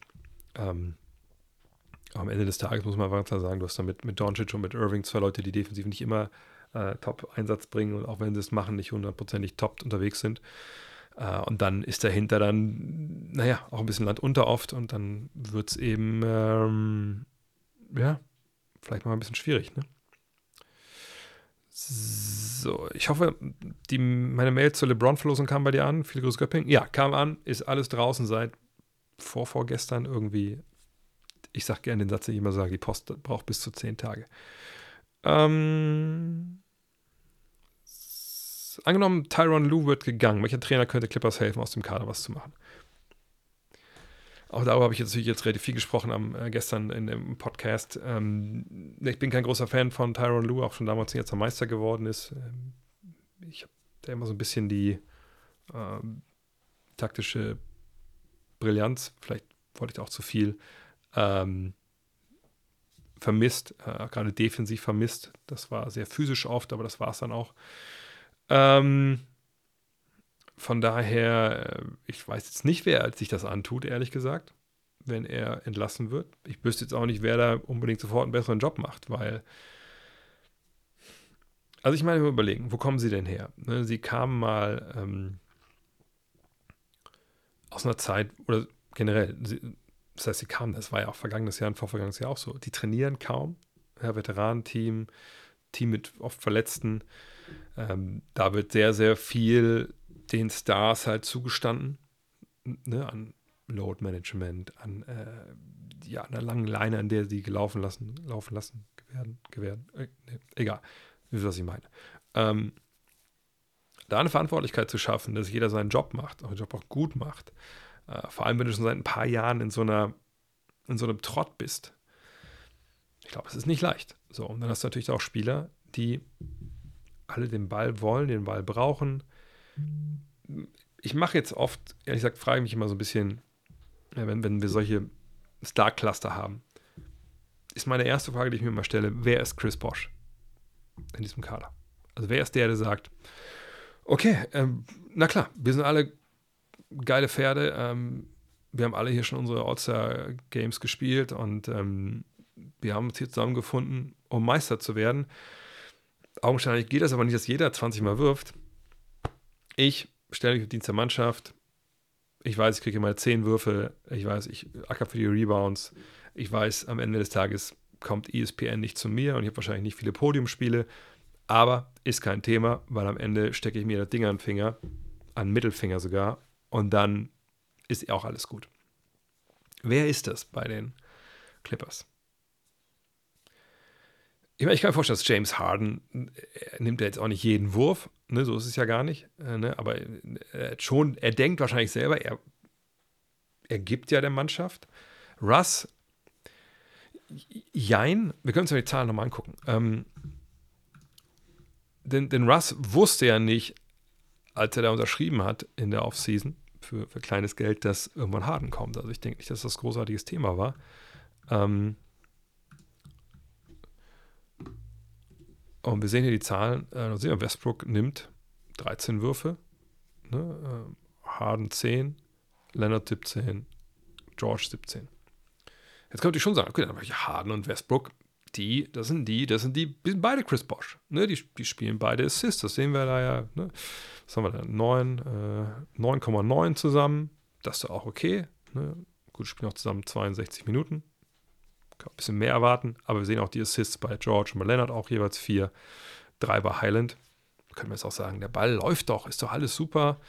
Ne, ihr könnt euch mal angucken, Assists pro Spiel, da sind wir bei 26. Das sieht nicht richtig so gut aus. Ähm, ja, vielleicht ist aber auch ein Rechenfehler drin, wissen wir ja nicht. Das Ding ist was ich sehe, ne, es geht auch nicht nur um dieses, oh, das ist die falsche Taste, das können wir gleich machen. Es geht auch nicht nur um das Volumen an sich, sondern auch, wie verstehst du dich in deiner Rolle? Wenn ihr euch an Chris Bosch erinnert in Toronto, dann war das das Alpha-Tier. Der hat den Ball bekommen, der hat für sich ein andere kreiert. Fokusspieler, ganz klar. Wenn ihr euch in Miami erinnert, wo haben wir denn Chris Bosch oft gesehen? Den Ecken, Pick and Roll. Er war im Endeffekt ein überqualifizierter Rollenspieler, der dann eben nicht den Ball bekommen hat im, im Low Post. Klar gab es solche Situationen auch, aber das war jetzt nicht Plan A, nicht Plan B, nicht Plan C, nicht Plan D. Sondern Pace and Space hat das nicht vorgesehen, dass er dann, ne, wie es in Toronto halt auch war, den Ball kriegt und der kann dann einfach zur Arbeit gehen und dann gucken wir, was am Ende dabei rauskommt. Es gab solche Situationen, aber es war nicht Kern seines Spiels. Wo, also, was ein Äquivalent dazu spielerisch bei, bei Westbrook oder bei Harden wäre ja, dass ich sage, okay, das ist jetzt ein Play, wo Russell Westbrook das Pick and Roll läuft. Ich als James Harden stelle mich bereitwillig in die Ecke. Ich warte auf meine, ähm, auf meine Chance, auf den freien Dreier. Ich laufe vielleicht ein, zwei clevere Cuts hier, weil ich weiß, das macht hinter mir halt ähm, den Platz frei, wo ein Shooter runter rotieren kann. Das gleiche gilt natürlich auch für Westbrook zum Beispiel. Und da muss ich sagen, das sehe ich nicht. Das, sehe ich nicht. Das hat das geben, das gibt, das geben meine Augen nicht her. Äh, das gibt auch das Spiel, was man sehen kann, von den Clippers nicht her. Und jetzt ist halt die große Frage: Kriegen die das aber hin? Auch mit dem neuen Trainer, mit dem alten Trainer ist ja eigentlich egal. Kriegen die das hin? Verstehen die The Secret of Basketball, wie es so schön heißt im Book of Basketball? Ähm, dass es nicht um Basketball geht, sondern wie man zusammen halt agiert, was man opfert für die Allgemeinheit. Und das, da bin ich sehr gespannt. Das sehe ich eigentlich nicht und ich kann mir schwer vorstellen, dass das dass das passiert, ehrlich gesagt. Von daher denke ich, müssen sie auch nicht unbedingt den Trainer feuern, obwohl ich mit Tai Lu hart ins Gericht gegangen bin, vergangenes Jahr auch schon, weil es einfach eine Steinzeitoffensive war. Ähm, aber nochmal, es wird, glaube ich, keinen großen Unterschied machen. Gleich Tennis, Medvedev oder Zverev? Tja, ähm, also ich da, da bin ich ein bisschen überfragt. Wahrscheinlich würde ich sagen Michael Stich, aber ich denke, der spielt nicht mehr. Was hältst du für schwerer in der Liga? Effizient scoren oder effizient für andere kreieren? ähm, scoren natürlich. Also, ich meine, klar, beides ist nicht leicht, sonst würden wir da mehr Leute sehen, die es noch können, wo wir da mehr Leute haben, die das können. Ähm, aber wenn ich äh, effizient für andere kreiere, gut, bin ich abhängig von den anderen, wenn die alle blind sind an der Dreierlinie, naja, dann ist es für mich trotzdem auch relativ schwer für andere zu kreieren. Aber ähm, ich brauche in der Regel, muss ich irgendwie einen Vorteil kreieren für meine Mitspieler. Also reinziehen, Hilfe ziehen, rauspassen oder Low Post gucken, boom, boom, dann geht der Ball raus. Das hat natürlich auch viel damit zu tun, wie meine Mitspieler Basketball verstehen, wie sie die Philosophie verstehen, was wir für Plays haben, etc. pp. Also ist es auch nicht unbedingt immer dein Ding, äh, werfen die die Dinger rein, wie gesagt, bist du super effizient, schießen sie die Lichter aus. Tja, dann bist du nicht effizient, egal was du vorher gemacht hast. Von daher kann man auch argumentieren, dass das schwerer ist. Aber am Ende des Tages ähm, für jeden Jason Kidd, der aus einer mittelprächtigen Netzmannschaft vielleicht ein Finals-Team macht, gut, auch in der Zeit, wo die Eastern Conference richtig mies war, Anfang der 2000er, gibt es natürlich mehr Beispiele von Spielern, die hingekommen sind, äh, die tolle Scorer waren, fulminante Scorer waren ähm, und dann ein Team besser gemacht haben. Auch weil in der Regel damit dann auch Playmaking für andere einhergeht. Wenn man gedoppelt wird, getrippelt wird, dann gehen die Bälle ja auch zu den freien Leuten, dann treffen die wahrscheinlich auch. Von daher, Shot-Making ne, Shot Creation für sich selbst, das geht ja einher, das ist das höchste Gut im Basketball, das höchste Gut in der NBA. Äh, äh, äh, was sage ich zu Hawkins von den Pelicans? Ja, hat, ähm, wenn ich es richtig erinnere, jetzt einen geilen, geilen Start hingelegt. Ich habe mir mal ein, zwei Highlights angeguckt, einfach nur mal um zu sehen, was bei dem jungen Mann da Phase ist. Und wir können uns die Zahlen auch mal anschauen. Dann sind die hier. Ähm, nicht Jeremiah Robinson Earl, sondern Jordan Hawkins da oben. Und da sehen wir, er trifft seinen Dreier ne, aus dem Zweierbereich, muss man sagen, ist es gar nicht gut. Ne? Rebound ein bisschen so, ne? spielt auch 30 Minuten, siebenmal gestartet. Äh, und wir sehen schon, er hat elf Spiele schon gemacht. Ähm, da sind noch einige Verletzungen jetzt und er wurde, glaube ich, auch gerade wegen CJ McCallums ähm, eingebrochenem Lungenflügel, glaube ich, da ein bisschen äh, tiefer reingeschmissen. Und wir sehen, er hat natürlich dann diese Spiele gehabt hier in den letzten fünf Partien äh, gegen Dallas. Gut, kann man wieder sagen, gut, gegen Dallas kann man jeder mal scoren. Gegen Denver ist dann eher ein bisschen anders. Ähm, von daher, ja, er hat auf jeden Fall Spiele drin, wo er halt dann abgehen kann, wie man sieht. Ähm, aber er ist wahrscheinlich noch relativ un unkonstant. Äh, das Spiel gegen Denver war auch ein Blowout, wie es hier, denke ich mal, oder? Gucken wir mal kurz, wie, die, wie es zwischendurch aussah. Auf, manchmal ist das äh, Endergebnis ja nicht unbedingt aussagekräftig. Ja, gut, das wurde wahrscheinlich relativ klar hier irgendwann. Aber ne, aber ist ja egal. Die muss erstmal machen, die Dinger. Ja, auf jeden Fall jemand, auf den man achten sollte. 14. Pick der Draft kann man auch nicht sagen, das, das ist ja, da haben Leute gedacht, dass es ein Blinder ist, sondern ähm, ja, bringt eine gute Leistung. Von daher alles, alles gut. So, dann machen wir weiter. Äh, jetzt bei den Fragen von YouTube wieder. Macht Davis bei den Lakers Sinn? Anthony Davis? Ja, wenn er fit ist, ja, wenn nicht. Nicht so. Harden oder Westbrook auf die Bank. Ich habe das äh, schon gesagt, dass der Trade durch war. Ich würde Harden in die erste fünf, Westbrook von der Bank bringen. Westbrook kann mit, den, mit der zweiten fünf dann aufs, aufs Gaspedal treten. Äh, Harden kann ein bisschen langsamer spielen vielleicht. Ähm, beide zusammen finde ich ehrlich gesagt keine gute Idee. Was ein Fehler der Clippers für Harden zu traden? Äh, auch das habe ich gestern besprochen, deswegen auch an der Stelle ganz kurz. Ich, ähm, ich, ich sehe nicht ich sehe keine funktionierende Mannschaft, in die jetzt irgendwie James Harden kam, wo man jetzt sagen müsste, naja, also, der hatte alles kaputt gemacht.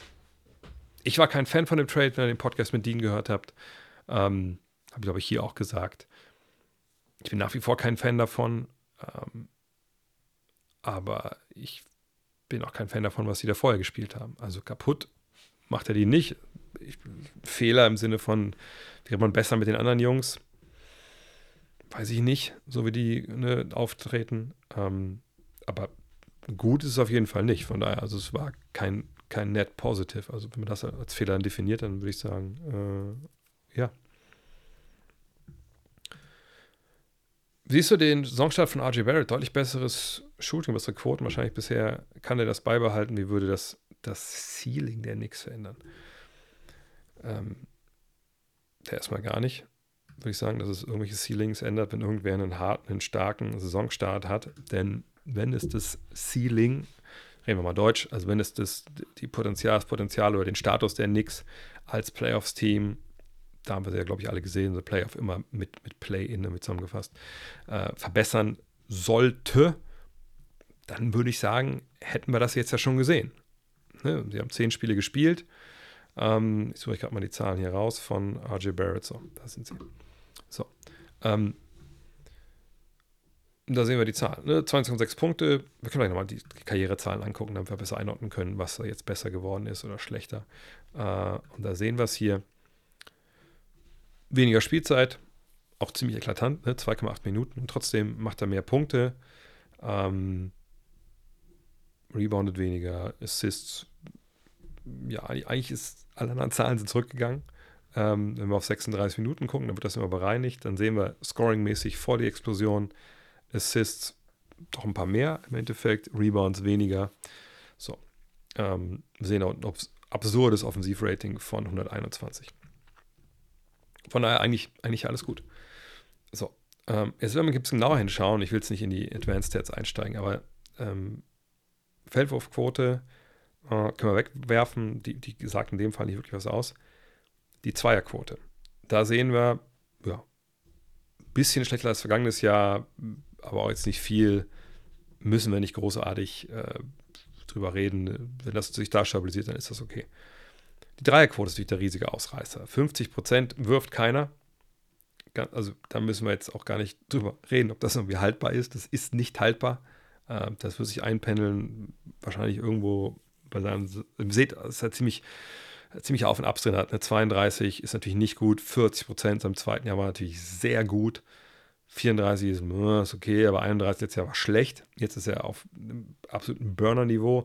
Das würde er einfach nicht halten. Und wenn wir davon ausgehen, dass er das halt nicht hält, äh, wenn wir dann sehen, na gut, letztes Jahr da 1,7 Dreier pro Spiel geschossen, jetzt sind 2,9. Wir sagen einfach mal großzügig aber einen Dreier weg. Dann sind wir da hinten wieder bei, bei 19,6 Punkten. Das ist genau das gleiche wie vorher. So, von daher ähm, ich sehe hier ehrlich gesagt nicht, wo ich irgendwo rauslesen sollte, dass das ein anderer Basketballer ist. Der trifft jetzt zu Beginn. Das sage ich aber oft, dass man, wenn man in die Regel der Saison reinguckt, äh, im Nachhinein dann, dann mal zurückspult und guckt, ey, ich suche mal fünf geile Spiele, wo jemand fünfmal am Stück geil getroffen hat. Da komme ich bei vielen, vielen Leuten darauf, dass es zwar mal 50 Prozent waren vielleicht. Ähm, wir können noch mal kurz, ich gucke noch mal kurz rein in die, äh, ins Game Log nur um zu sehen. Manchmal hat man ja auch dann gerade früh in der Saison so ein, zwei Spiele, wo es wahnsinnig gut lief und der Rest war richtig scheiße. Und dann ist es halt äh, trotzdem eine geile Quote. Gut, das ist bei ihm jetzt nicht unbedingt der Fall. Wenn wir das jetzt hier sehen, 2 von 5, 3 von 5. Hier ein richtiges Kackspiel und dann aber wieder gut. Ne, von daher ist wirklich jetzt durch die Bank weg heiß gewesen. Aber da kommen wir zum nächsten Punkt. Er ist jetzt ja gerade so heiß. Sprich, wenn wir davon ausgehen sollten, dass wenn RG Barrett so trifft und so weiter trifft, dass das das Ceiling, also das Potenzial, den Status der New York Knicks verändert, dann müssten wir das jetzt ja eigentlich sehen. Dann müssen wir es jetzt sehen. Also dann müsste es ja ein wahnsinnig heißer Start gewesen sein von dieser Mannschaft. Denn so richtig viele Verletzte äh, hatten sie jetzt ja auch nicht. Gut, Barrett ist ein bisschen krank, aber ne, sonst haben wir, glaube ich, alle, wenn ich richtig sehe, ja, also bis auf Barrett selber, waren eigentlich alle so oft dabei. Dann müsste da doch jetzt eigentlich ein geiler Start stehen. Und ups, das war jetzt der falsche Regler. Da oben sehen wir aber einfach, nein, sie stehen bei 5 und 5. Gut, es hat er nur sieben Spiele gespielt. Dann ge machen, geben wir nochmal den Benefit of a Doubt und wir gehen nochmal rein hier in dieses Game Log und haben sie denn alle Spiele gewonnen, wo er mit dabei war? Und dann sehen wir eins, zwei, oh, das kann man so nicht machen, leider, weil das alles direkt mitnimmt. Also äh, wir sehen dann eine Niederlage, zwei Niederlagen ohne ihn, äh, mit ihm und drei ohne ihn. Na, zumindest die drei haben sie alle verloren. Okay, da kann man sagen, dass die Dinge hätten sie vielleicht gewonnen mit ihm. Da würde ich sie noch mit mir reden lassen. Ähm, aber alles in allem, ähm, in den drei Spielen ist er dann Nummer 2 und 2, 5 und 2. Wie gesagt, das ist ein bisschen zu früh, um da jetzt wirklich zu sagen, dass das ein, neuer Status ist. Ich glaube es persönlich nicht, ähm, weil die Probleme, die die Knicks haben, ja auch ganz anderer Natur sind. Ja, Juice Randall ist mein D'Angelo Russell der East Coast. Ähm, äh, ich, ich glaube nicht, dass das da so richtig gut zusammenpasst mit dem. Äh, der ist aber auch einer, der ganz, ganz schwer zu traden ist. Ähm, von daher, ähm, ja, Nico schreibt es auch, Jerusalem eine Katastrophe.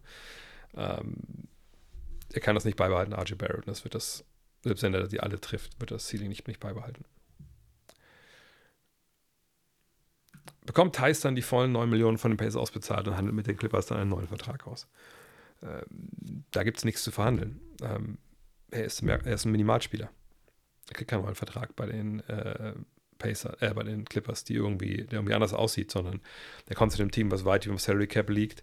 Die dürfen natürlich Leute unter Vertrag nehmen, aber nur zu Minimaldeals, es sei denn, das sind Draft-Picks oder so oder im, äh, Bird Free Agents. Von daher, nee, das ist dann, also, der weiß jetzt schon was. Also, das kann ich für ihn auch verhandeln. Er kriegt das Minimalgehalt. Das ist vollkommen klar. Ähm, welche Starting Five ist deiner Meinung nach die beste und schlechteste der Liga? Äh, wartet mal, gehe ich einmal kurz hier in das äh, Depth Chart von ESPN, weil das ist ja ganz schön, dass die dann ähm, ja einfach mal die ersten Fünfen da immer einpflegen. Also in der Regel, manchmal sind sie ein bisschen später dran, aber in der Regel zu Beginn äh, sind sie da eigentlich ganz gut. Und da können wir mal gucken, was ist denn die beste und schlechteste Starting Five gerade? Also für mich jetzt so, wenn ich mir was aussuchen könnte, was würde ich nehmen? Ähm, Atlanta, beides nicht. Boston ist ein Kandidat für die beste Starting Five auf jeden Fall. Brooklyn nicht, Charlotte nicht, Chicago beides nicht, Cleveland beides nicht. Dallas würde ich auch sagen, beides nicht. Denver natürlich Kandidat für den besten. Detroit, vielleicht ein Kandidat für den schlechtesten, würde ich sagen. Ähm, Golden State für beides nicht. Houston für beides nicht. Indiana für beides nicht. Clippers für beides nicht. Lakers nicht. Memphis nicht. Ähm, Miami nicht.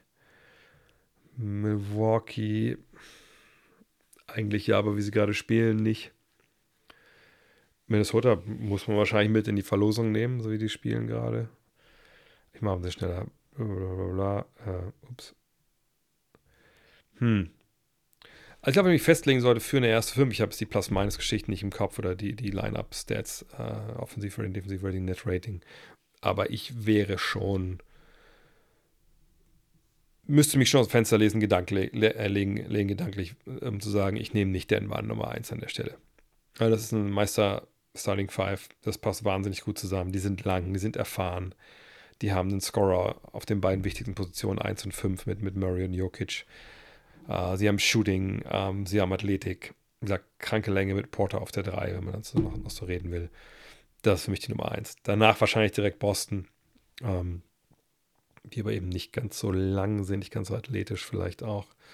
Uh, schlechteste Starting Five.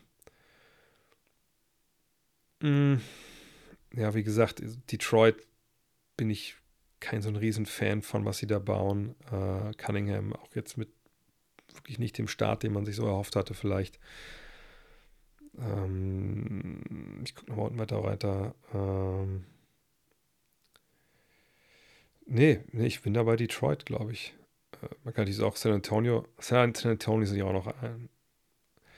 San Antonio kann man auch nennen. Aber ich, ich wäre jetzt noch bei Detroit, weil ich glaube, da, vielleicht bin ich da auch ein bisschen enttäuscht und deshalb ähm, haue ich, hau ich sie hier in den Dreck. Dirty Old Man hier mit der Frage, Highland in die Starting Five? Nee, würde ich nicht machen. Das ist ein Scorer, der, der einfach für andere nicht mitkreiert. Dann äh, den lieber ähm, später. Welche Nummer ist dein Molten Finals Wahl von 1200? Ich guck mal nach. Das ist die Nummer 193. Also keine Nummer mit irgendeiner großartigen Bedeutung, denke ich, aber 193 ist es. Ähm, auf welche Spieler beim Gut Next Trip freust du dich am meisten? Natürlich vor allem auf die, mit denen ich auch sprechen kann, also dann die Deutschen, also in dem Fall hoffentlich Franz und Moritz Wagner, deine Details, wie es aussieht. Ähm, vergesse ich noch jemanden in New York, als er Hartstein würde ich gerne sprechen, letztes Jahr hat es nicht geklappt. Ähm, auf die freue ich mich am meisten. Ansonsten, klar, sind es die Stars. Ähm, ich muss mal jetzt nebenbei gucken. Ich habe letztens schon überlegt, welche Spiele wir eigentlich, weil ich mache mir relativ wenig Gedanken immer so, wenn jetzt die Saison läuft, gut, welche Spiele sehe ich eigentlich jetzt dann im, ähm, äh, im, im, nächsten Jahr live in der Arena, weil ich natürlich auch schon viele Spiele gesehen habe. Aber genau, wir sehen Curry, wir sehen Doncic, deswegen auch Maxi Kleber hoffentlich äh, sprechen wieder. Äh, wir sehen Wemby, das ist natürlich cool. Chad Holmgren ist dabei, äh, Jokic ist dabei, Janis ist dabei, äh, die Aaron Fox und unser Bonus. Ähm, Zion ist dabei, Donovan Mitchell, nochmal Steph, die Clippers gut. Aber auch die Memphis Grizzlies dann hoffentlich mit John Morant. Also, das ist, glaube ich, dieses Jahr mal mit, mit die geilsten ähm, ähm, ja, einfach die geilsten ähm, Spiele, die wir seit langem hatten. Wenn die alle natürlich auch dann so, so geil wären, wie man sich das vorstellt. Ich finde, dass du Kinderhörspiele machen solltest. Ich gleite durch deine Videos angenehm in den Schlaf. Das ist auch eine Qualität. ähm, was ist ein gutes True Shooting für Guards, die nicht gerade Steph Curry heißen? Ähm,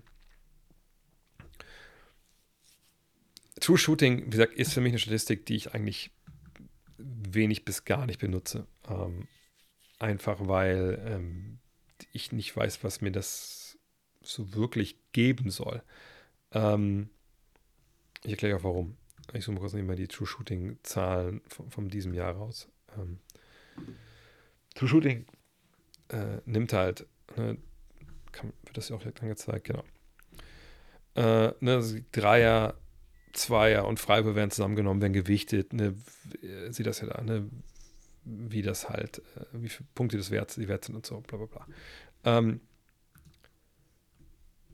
und das sind natürlich Zahlen, dann klar kann man sagen, dass die Besten der Liga, sieht das hier, Mark Williams, Moritz Wagner sind ganz weit vorne mit dabei.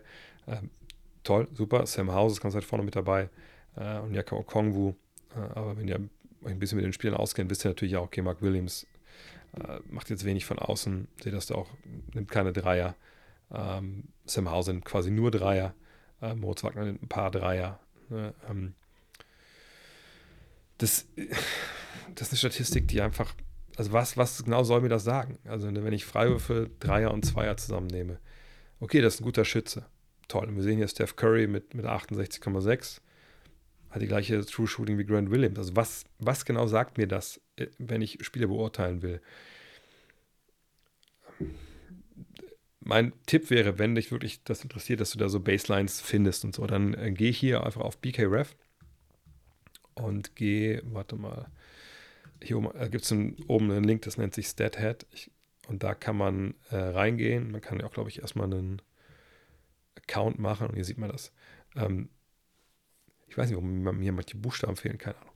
Ähm, das Ding ist halt, was du machen kannst, ist total geil. Du kannst äh, Listen erstellen, zum Beispiel sagen, hey, ich möchte alle Shooting Guards, Point Guards oder alle Spieler, die sich unter 2,1 Meter eins, äh, diese Saison nach True Shooting gerankt haben. Und dann siehst du das. Du kannst sagen, ich möchte Spieler der 2000er nach True Shooting gerankt haben, nur die Guards oder nur die Big Men oder so. Und dann kann man da natürlich gucken, dass man sich da gewisse Referenzpunkte schafft. Aber ähm, am Ende des Tages ist es, wie gesagt, Statistik, die, also ich bin mittlerweile auf dem, also mittlerweile, Effective Field Goal Percentage, das ist für mich die Währung, die für mich wichtiger ist, weil sie eben Zweier und Dreier gewichtet und dann einfach trennen auf Zweier und Dreier.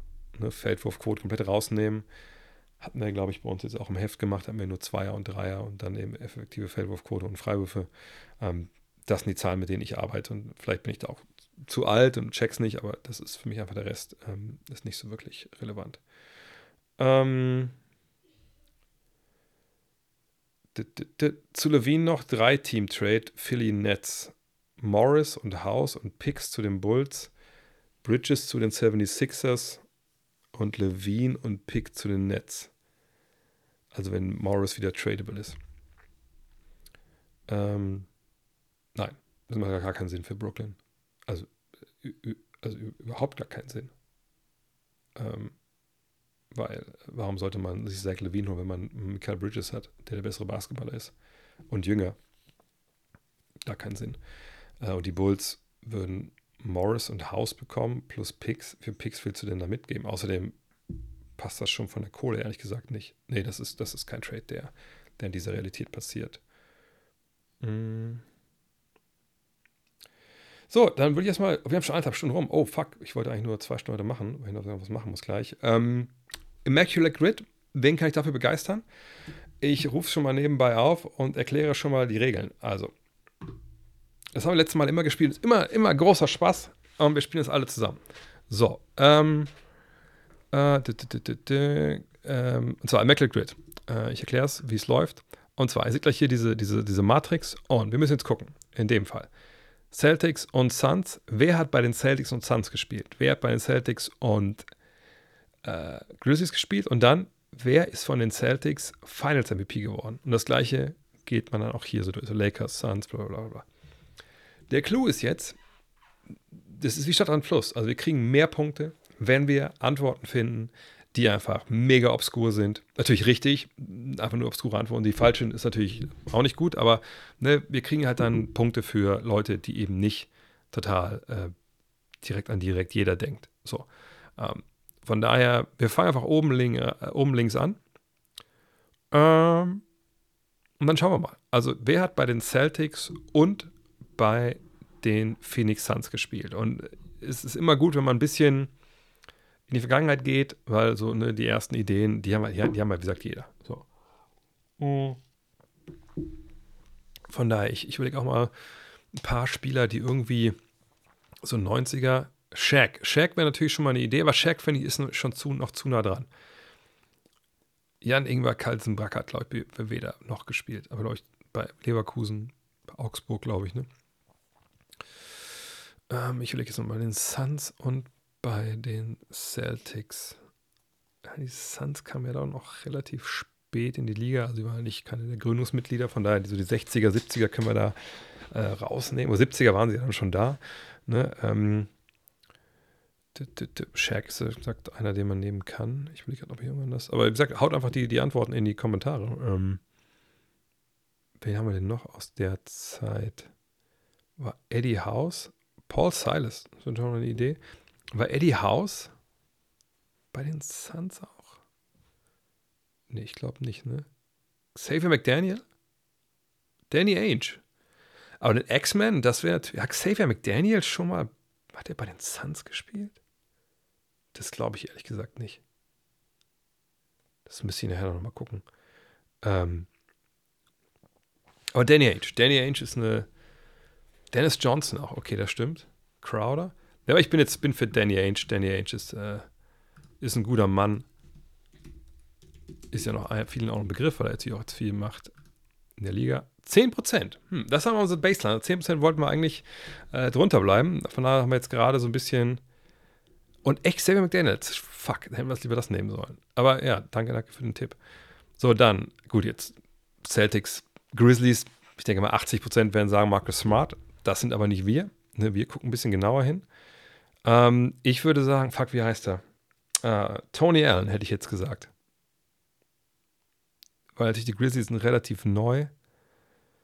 Ich überlege, wie man noch sagen könnte. Aber Tony Allen wäre jetzt mein Tipp. Hab, habt ihr noch einen anderen? Ansonsten mache ich hier einfach mal, auch mal mein, meine Antwort. Hier gerade Tony Allen. James Posey. Hat James Posey auch bei den. Ne, Tony Allen. Wir nehmen Tony Allen. Was soll das denn? Wenn ich mal direkt schon einen parat habe, der nicht so. Ups. Komplett. Oh, wow. 25 Prozent. Da, da entschuldige ich mich recht, recht herzlich. So, Finals MVP. Ähm, na gut, ich meine, Bird brauchen wir jetzt hier nicht zu nennen. Wir brauchen nicht äh, Paul Pierce zu nennen. Wir müssen schon weiter zurückgehen. Jojo White hat jetzt auch im Kopf. Havlicek. Wir gehen mit Jojo White. Cedric Maxwell ist auch ähm, far out irgendwo. Äh. Jojo White, das war doch. Boom! 1%. Immerhin. Immerhin. Das äh, wurde jetzt wieder, haben wir einiges wieder rausgezogen. So, dann die Lakers und die Suns. Ich meine, Robert Ory fällt mir als erstes ein, aber das ist natürlich auch, wie gesagt, das erste einfällt, das ist nicht so geil. Nash, aber das ist auch zu bekannt. AC Green. AC Green, da, da, da habe ich, das, das ist jetzt klar Nummer eins. Ich überlege gerade noch, wen haben wir damals noch? Hat nicht Kurt Rambis bei den Suns mal gespielt? Bullock, ja. Ja, aber AC Green. Was mit Kurt Rambis? Habe ich das falsch im Kopf, dass Kurt Rambis mal bei den Suns war? Hat Pat Riley bei den S Isaiah Thomas wäre natürlich noch jemand. Shaq, stimmt, Shaq, Shaq. Shaq hat überall schon gespielt da. Auf der linken Seite. Ah, nicht ganz. Gones hat er nicht gespielt. Ähm, Nash. Damian Jones. Aber ich bin bei AC Green. AC Green, machen wir AC Green draus. Äh, die ewige Jungfrau, Jungfrau da müssen wir nicht groß. Boom! Das, das ist eine Frechheit. Das ist da, deswegen sage ich, immer die Alten nehmen, weil einfach das Leute nicht drauf haben. So, dann Lakers und ja, gut, da sind wir natürlich direkt bei, äh, bei Markasol. Obwohl, zählt der? Ja, doch, klar. Eddie Jones. Eddie Jones ist gut. Javaris Crittenden, da wäre ich jetzt auf jeden Fall. Matt Barnes. Gut, Matt Barnes ist auch eine gute Antwort, das stimmt. Aber Javaris Crittenden, also ich glaube, da müssen wir nicht drüber reden. Da sind wir auf jeden Fall auf der sicheren Seite. Auch doch ein Prozent. Ich dachte, dass es ein bisschen weniger ist. Dann Lakers Finals MVP. Da müssen wir auch ein bisschen kramen. Ne? Also da müssen wir nicht von Shaq sprechen und nicht von Kobe. Mm, Worthy, Worthy wäre gut. Byron Beck, nee, Byron Beck hat bei den Nuggets gespielt, das wissen wir doch alle. Ähm, West, Jerry West hätte ich es auch gedacht, aber das ist vielleicht, aber Worthy, George Mikan. Hatten die damals schon Finals VP? Ich glaube ja, ne? Ansonsten habe ich ja versucht, James Worthy zu sagen, weil ich glaube, den hat keiner so wirklich auf, der, auf dem Schirm, oder? Sagt mal, was sollen wir machen? Sollen wir, sollen wir Worthy, West oder Mikan? Wen von den dreien wollen wir, wollen wir hier nehmen an der Stelle?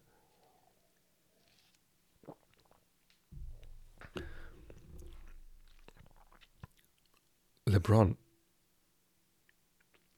Ja, LeBron, nee, nee. nee. Worthy, ja, ihr habt recht. Wir nehmen, wir nehmen James Worthy. Ich denke, das ist auch Big Game James. Na, 6%. Aber seht ihr mal, ich meine, das waren jetzt nicht, das sind nicht so viele, die man da wählen kann. Von daher, oh, jetzt gehe ich rein. Uh, Golden State und die Phoenix Suns. Ähm, tja, so überlegen. Uh, Tom Tolbert hätte ich jetzt gesagt. Barbosa ist gut. Cherokee Parks? Oh, Dragan Bender. Stimmt, Dragan Bender. Ish Smith kann man, glaube ich, auch überall reinschreiben. Aber Dragan Bender ist natürlich. Wir machen Dragan Bender. Auf jeden machen wir ja Dragan Bender. Weil das ist schon. Das ist schon geil. Dragan Bender.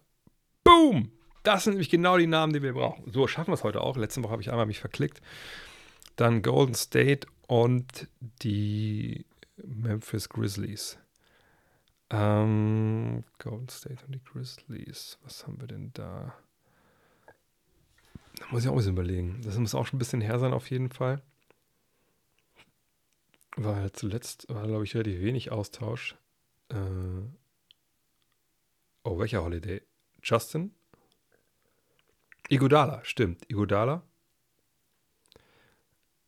Donald Foyle, das ist geil. Alter, Olli, du bist echt so. das sind so die wilden Dinger hier. Foyle, das stimmt. Matt Barnes. Nee, Matt, wir gucken mal, ob wir ohne Matt Barnes auskommen heute. Donald Foyle, stimmt, das, der war natürlich Gilbert Arenas. Ja, Arenas würde ich nicht nehmen, der labert zu viel Blödsinn. Ach so, Cherokee Parks meinst du hier. Omri Caspi, aber ganz ehrlich, Alter, ich gehe hier mit, mit Cherokee Parks, weil da dürften die meisten von euch noch nicht mehr wissen, dass er überhaupt Basketball gespielt hat. Ja, 0,6 Prozent. Nice, unten werden immer besser.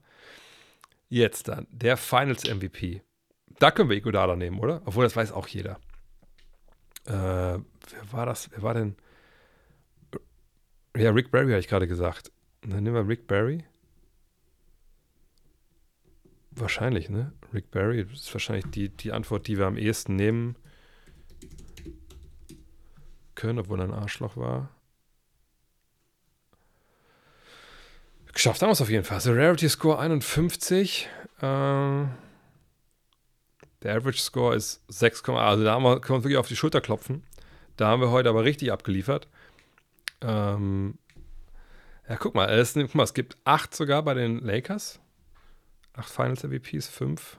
Ja gut, die haben auch noch einen Titel gewonnen. Ich, wer waren denn die acht? Wartet mal, das interessiert mich jetzt schon. Ja, gut, okay, jetzt muss ich hier nochmal durchgucken, wo die Lakers. Dann machen wir einmal so, zack. Ah, ne, also LeBron, okay, eins. Kobe, zwei. Shaq, drei. James Worthy, vier. Johnson, fünf. Kareem, sechs. Äh, ja, und Wild. Und Jerry West. Ja, die hatten wir ja dann noch alle, glaube ich, ne? Gut, äh, gehen wir nochmal zurück. Können wir mal zurückgehen überhaupt? Warte mal, wo war denn meine Immaculate Grid? Da. Ähm, ja, wunderbar. Haben wir auf jeden Fall gut abgeliefert.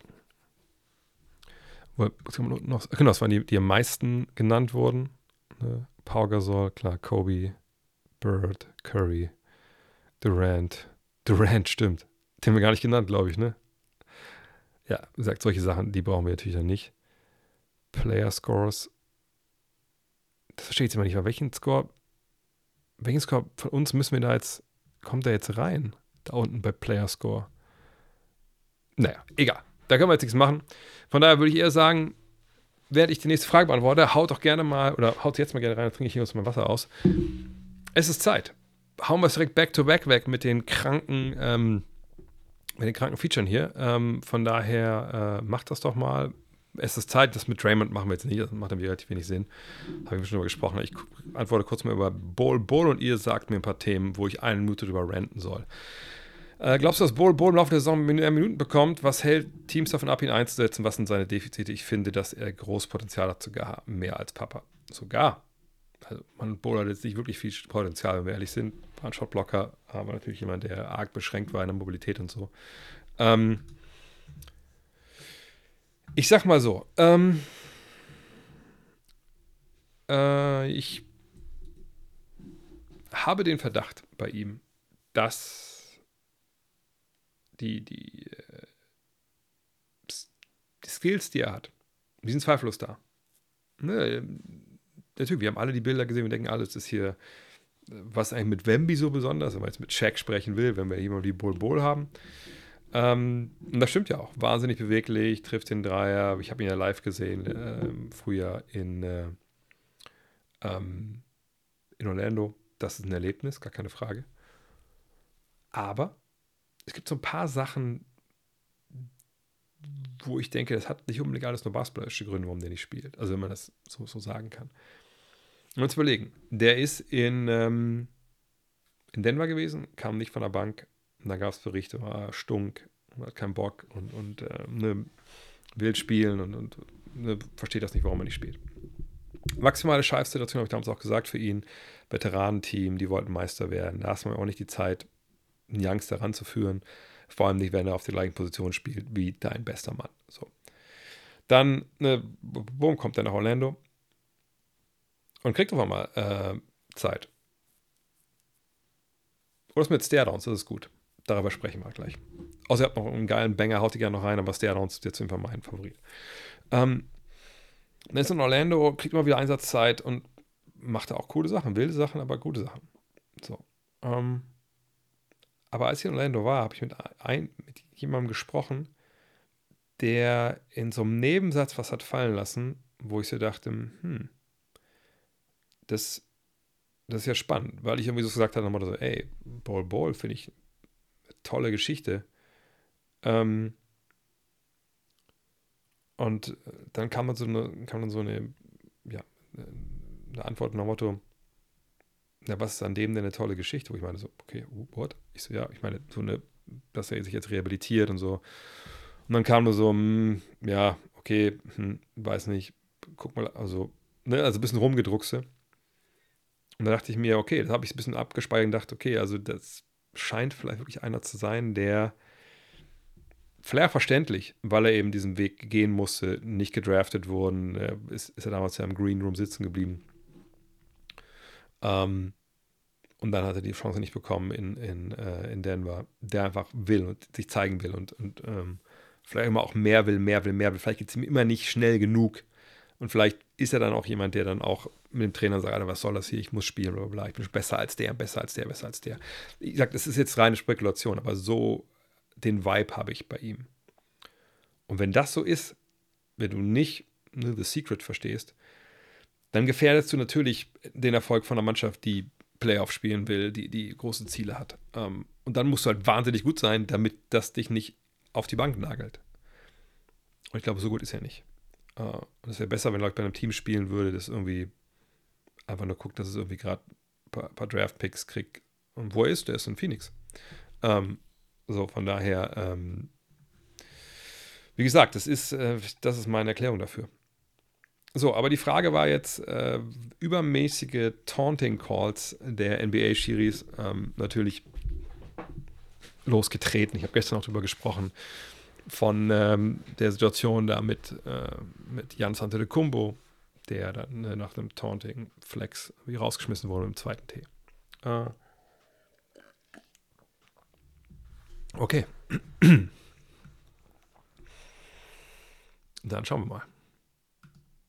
NBA. Äh, es ist Zeit, mal darüber zu sprechen, wie wir eigentlich bestimmte Regeln auslegen wollen und ob wir eigentlich den richtigen Weg gehen mit zum Beispiel diesen Taunting Calls. Also ne, Spieler, die Trash talken, die sich auf anderen Spielern aufbauen, kurz mal nach einem Dank und ein bisschen flexen, die kriegen ja Stand heute von den Referees in der Regel einen T.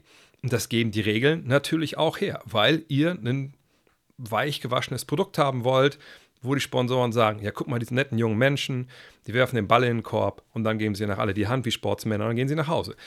Ja, das kann man sagen, war früher so, stimmt aber gar nicht. War früher auch nicht so. Als Basketball angefangen hat, war das ein höchstgradig gewalttätiger Sport. Und da sind wir lang von, lange weit von weg. Aber wir wollen Emotionen im Sport. Wir wollen ein bisschen Trash, wir wollen ein bisschen aufbauen. Und da einfach ein bisschen mehr Fingerspitzengefühl. Ja, einfach nicht alles direkt wegpfeifen, Leute rausschmeißen, sondern gucken, hat das wirklich wehgetan? Wenn nicht, einfach weiterlaufen lassen, bitte. Und das werden die meisten wirklich gar nicht wissen, denke ich vielleicht. Ist ja wirklich so, dass für die erste Zeit im Basketball, was wenn ihr mein Buch gelesen habt, dann wisst ihr das vielleicht. Basketball war ein brutaler Sport. Das allererste Basketballspiel, ähm, damals von James Nathanis, ähm, Springfield am, am YMCA, da haben die sich im wahrsten Sinne des Wortes die Köpfe eingeschlagen. Ähm, da gab es eine ausgeschulte, Kuh, Kuh, äh, ausgeschulte Schulter, ausgekugelte Schulter so rum. Da gab es einen, äh, einen, Ohnmächtigen, weil er auf, auf Schnauze gekriegt hat. Das war Basketball. Und das war nicht nur das erste Mal beim ersten Spiel, sondern das war die ersten Jahre einfach so, dass es einfach wirklich mehr oder weniger Football in der Halle war. Ähm, und ich weiß nicht, warum die NBA jetzt sagt, wir wollen diese Taunting-Geschichten nicht. Das hat viel mit den Sponsoren zu tun. Man will nicht, dass irgendwie eine Situation eskaliert, dass auch eine Faust fliegt oder so. Aber ich glaube, wir können den Leuten zutrauen, äh, die sind ja nicht zwölf, dass sie es verstehen, dass gewisse Sachen halt gegen gewisse Sachen nicht gehen. Und ich bin auch dafür, dass wenn sich jemand aufbaut und sagt, hier so, these nuts, dass man dem vielleicht schon dann auch sagt, so, okay, mein Freund, das hat jetzt war jetzt ein bisschen drüber, da kriegst du jetzt mal einen Tee für. Aber gerade die Szene ähm, wie mit, ähm, äh, mit Janis, da muss man sagen, oder auch Anthony Edwards, sorry. Äh, da reicht auch mal eine Verwarnung vielleicht einmal noch aus äh, wenn auch vielleicht Worte fallen, die wir jetzt nicht hören können, natürlich am Fernseher. Aber jetzt immer direkt dann halt im Tee dann äh, da äh, ranzugehen, auch mit dem zweiten Tee, das ist natürlich, ähm, äh, das ist äh, eher, sag ich mal, wie soll ich das sagen, eher unnötig. So, was haben wir noch für Fragen? Gehen wir rüber zu Twitch gleich. Ich mache es ein bisschen schneller, wie gesagt, weil um 10 ist heute hier Schicht im Schacht. Ähm, äh, was bedeutet dieses Zeichen mit den Fingern an der Ellenbogenkehle, welches inzwischen immer mehr Spieler nach erfolgreichem Dreier machen? Ich dachte, dass irgendein Lakers-Ding ist, aber man sieht ja überall. Ja, einfach Eis in his veins. Ähm, ja, er ist halt eiskalt, der Typ, und trifft die Dinger. Ja, whatever. Kann man machen, muss man nicht. Äh, habe ein sehenswertes Interview von Tony Parker mit Manu Ginobili gesehen, in dem es auch viel darum ging, was man nach der Karriere macht. Tim Duncan macht offenbar alles. Wer sind für dich die Topspieler, die mal Coach, GM werden oder nach der Profikarriere abstürzen? Also abstürzen wünsche ich keinem, da würde ich auch nicht denken, dass ich irgendwie jetzt äh, direkt irgendwie auf, auf der Rechnung habe. Was so Coach, GM wären. Ich meine, Coach, GMs wären ja nicht die richtig guten. Also in der Regel nicht. Ich Jerry West bestätigt natürlich die ähm, äh, als Ausnahme die Regel. Ähm, ich glaube, LeBron wird wahrscheinlich ein, ein guter Besitzer werden. Da gehe ich von aus und sicherlich auch eventuell so ein Besitzer werden wie, wie Mark Cuban, der vielleicht auch ein bisschen mehr, mehr macht, als nur das Geld zu überweisen. Ähm, guten Trainer. Sind ja meistens so Rollenspieler, die das übernehmen. Beispiel bei Draymond Green könnte ich mir nicht vorstellen, dass er sowas macht. Obwohl er eigentlich von seinem Anforderungsprofil äh, oder seinem Können eigentlich jemand wäre, der präsentiert wäre für einen Trainer oder, oder ähm, so Nee, LeBron als Besitzer. Ich will gerade, vergesse ich noch irgendjemanden, der mir sofort ins Auge sticht. Nee, sonst ist es immer schwer zu sagen, weil man einfach auch nicht weiß, was die so in sich haben. Ähm und ähm, also wie gesagt, wie die so in, in, sich haben im Sinne von, können die mit, mit Menschen, können die Führungspositionen, das ist ja auch nicht bei jedem gegeben, ne? Können die mit umgehen, gerade als Coaches, wenn Spieler was nicht können, was sie locker gemacht haben.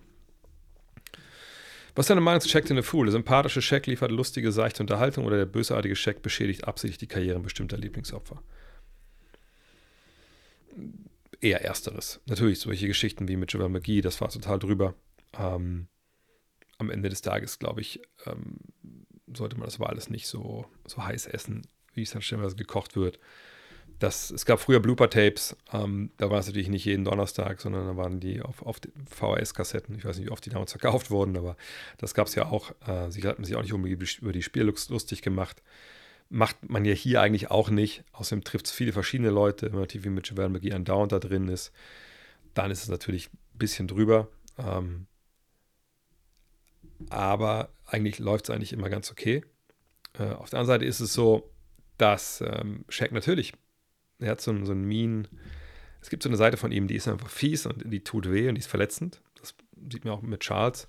Ähm, da ist er dann an einem gewissen Punkt auch nicht wirklich ähm, cool und nicht eben dieser Teddybär, sondern ist ja auch ein ziemliches Arschloch, muss man sagen.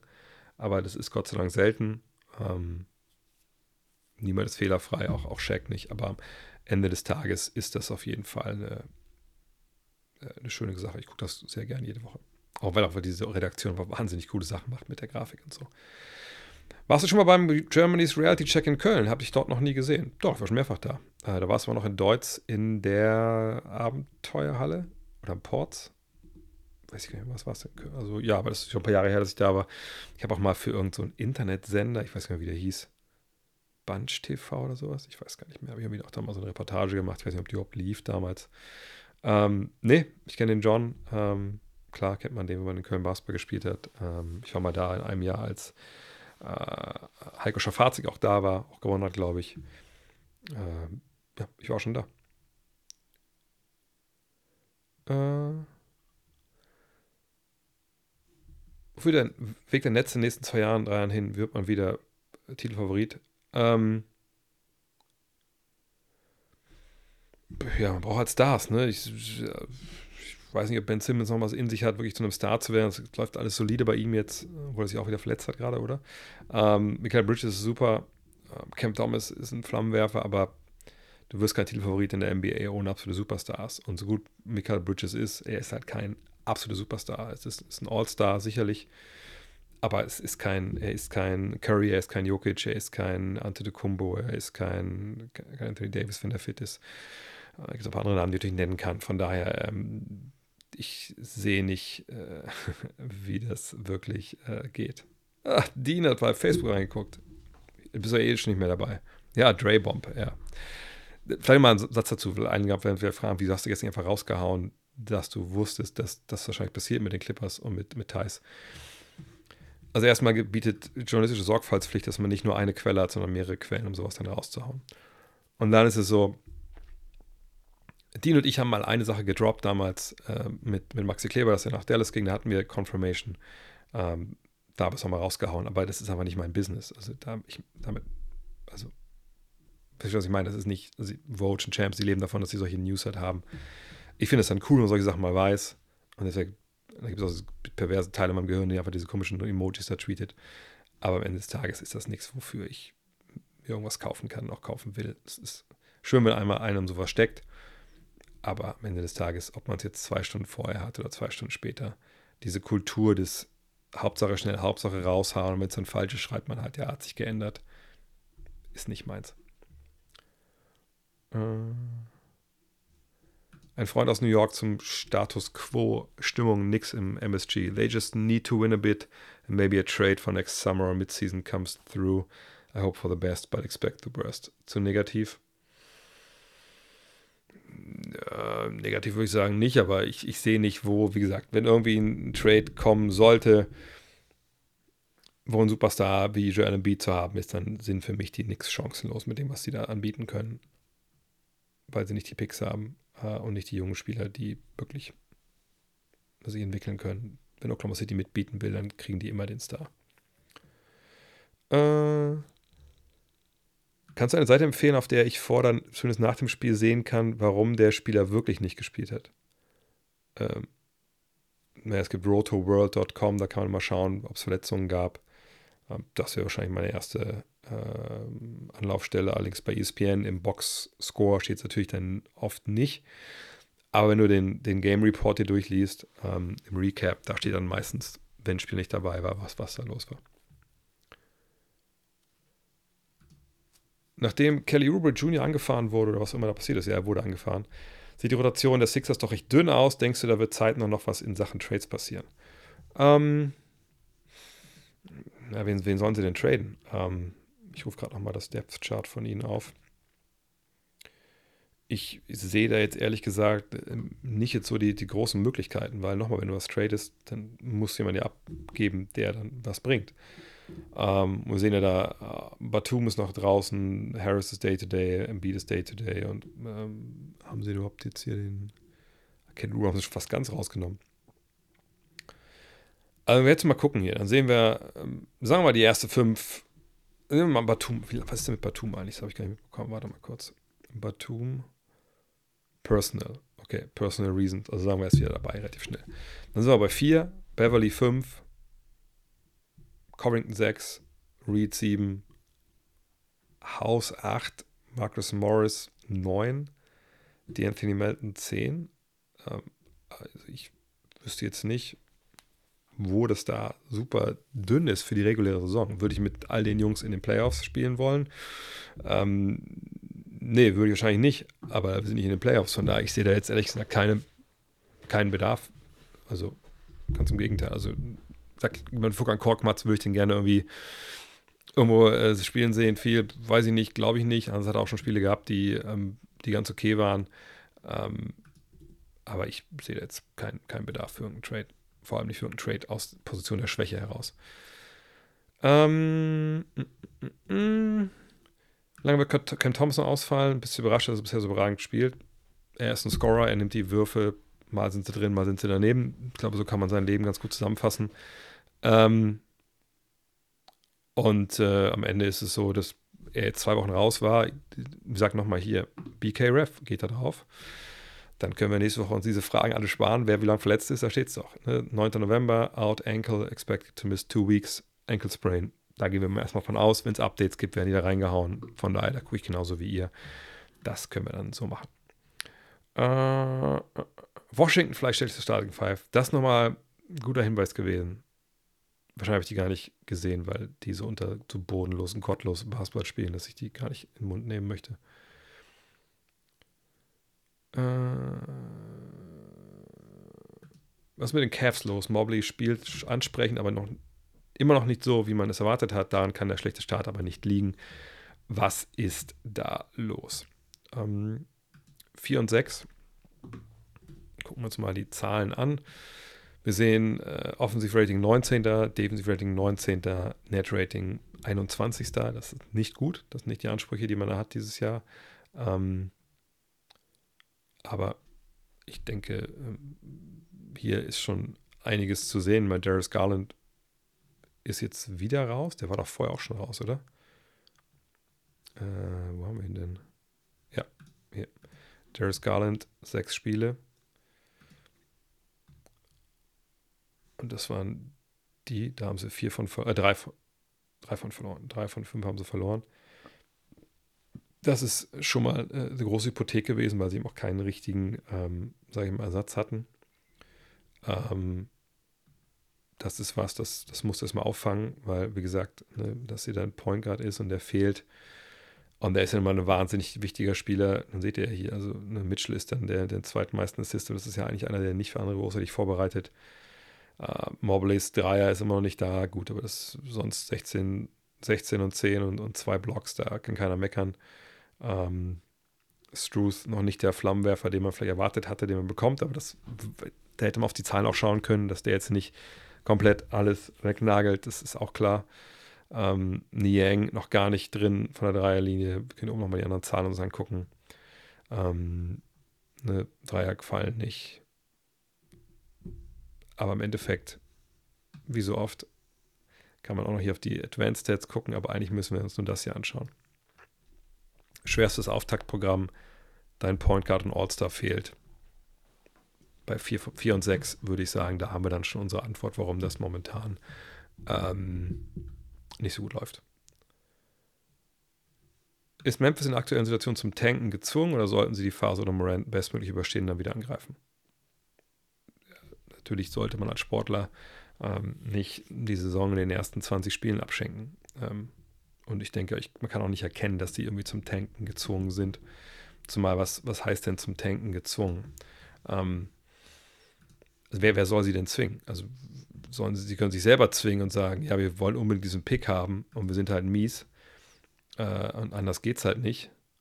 Okay, ähm, nur ähm, ich, wie gesagt, das ist nicht mein Denken und nur weil du einen schlechten Record hast und vielleicht relativ früh ziehen kannst, heißt nicht, dass du einen Start ziehst und so. Ne, ich, ich weiß, dass die Denke so ist. Ähm, aber ähm, ich, ich glaube nicht, dass sie dazu gezwungen sind. Das könnte Sinn machen, wenn du Glück hast, eine Lottery etc. Ähm, aber eine Saison so abzuschenken, ähm, das weiß ich nicht, ob das so, so sinnvoll ist, weil du auch Spieler hast, die eigentlich ja, gewinnen wollen. Marcus Smart, Desmond Bain, äh, Jaron Jackson Jr. Du weißt nicht, was mit anderen Teams passiert, die vielleicht irgendwie ähm, Verletzungen auch dann haben oder so. Von daher, ja. Gezwungen sind auf nicht. Äh, äh, äh. oh, das war schon fast. Ich sehe gerade, wir sind schon am Ende der Fragen. Äh, wie kommst du darauf, dass LeBron ein guter Besitzer wäre? Als GM ist er offensichtlich eine totale Katastrophe.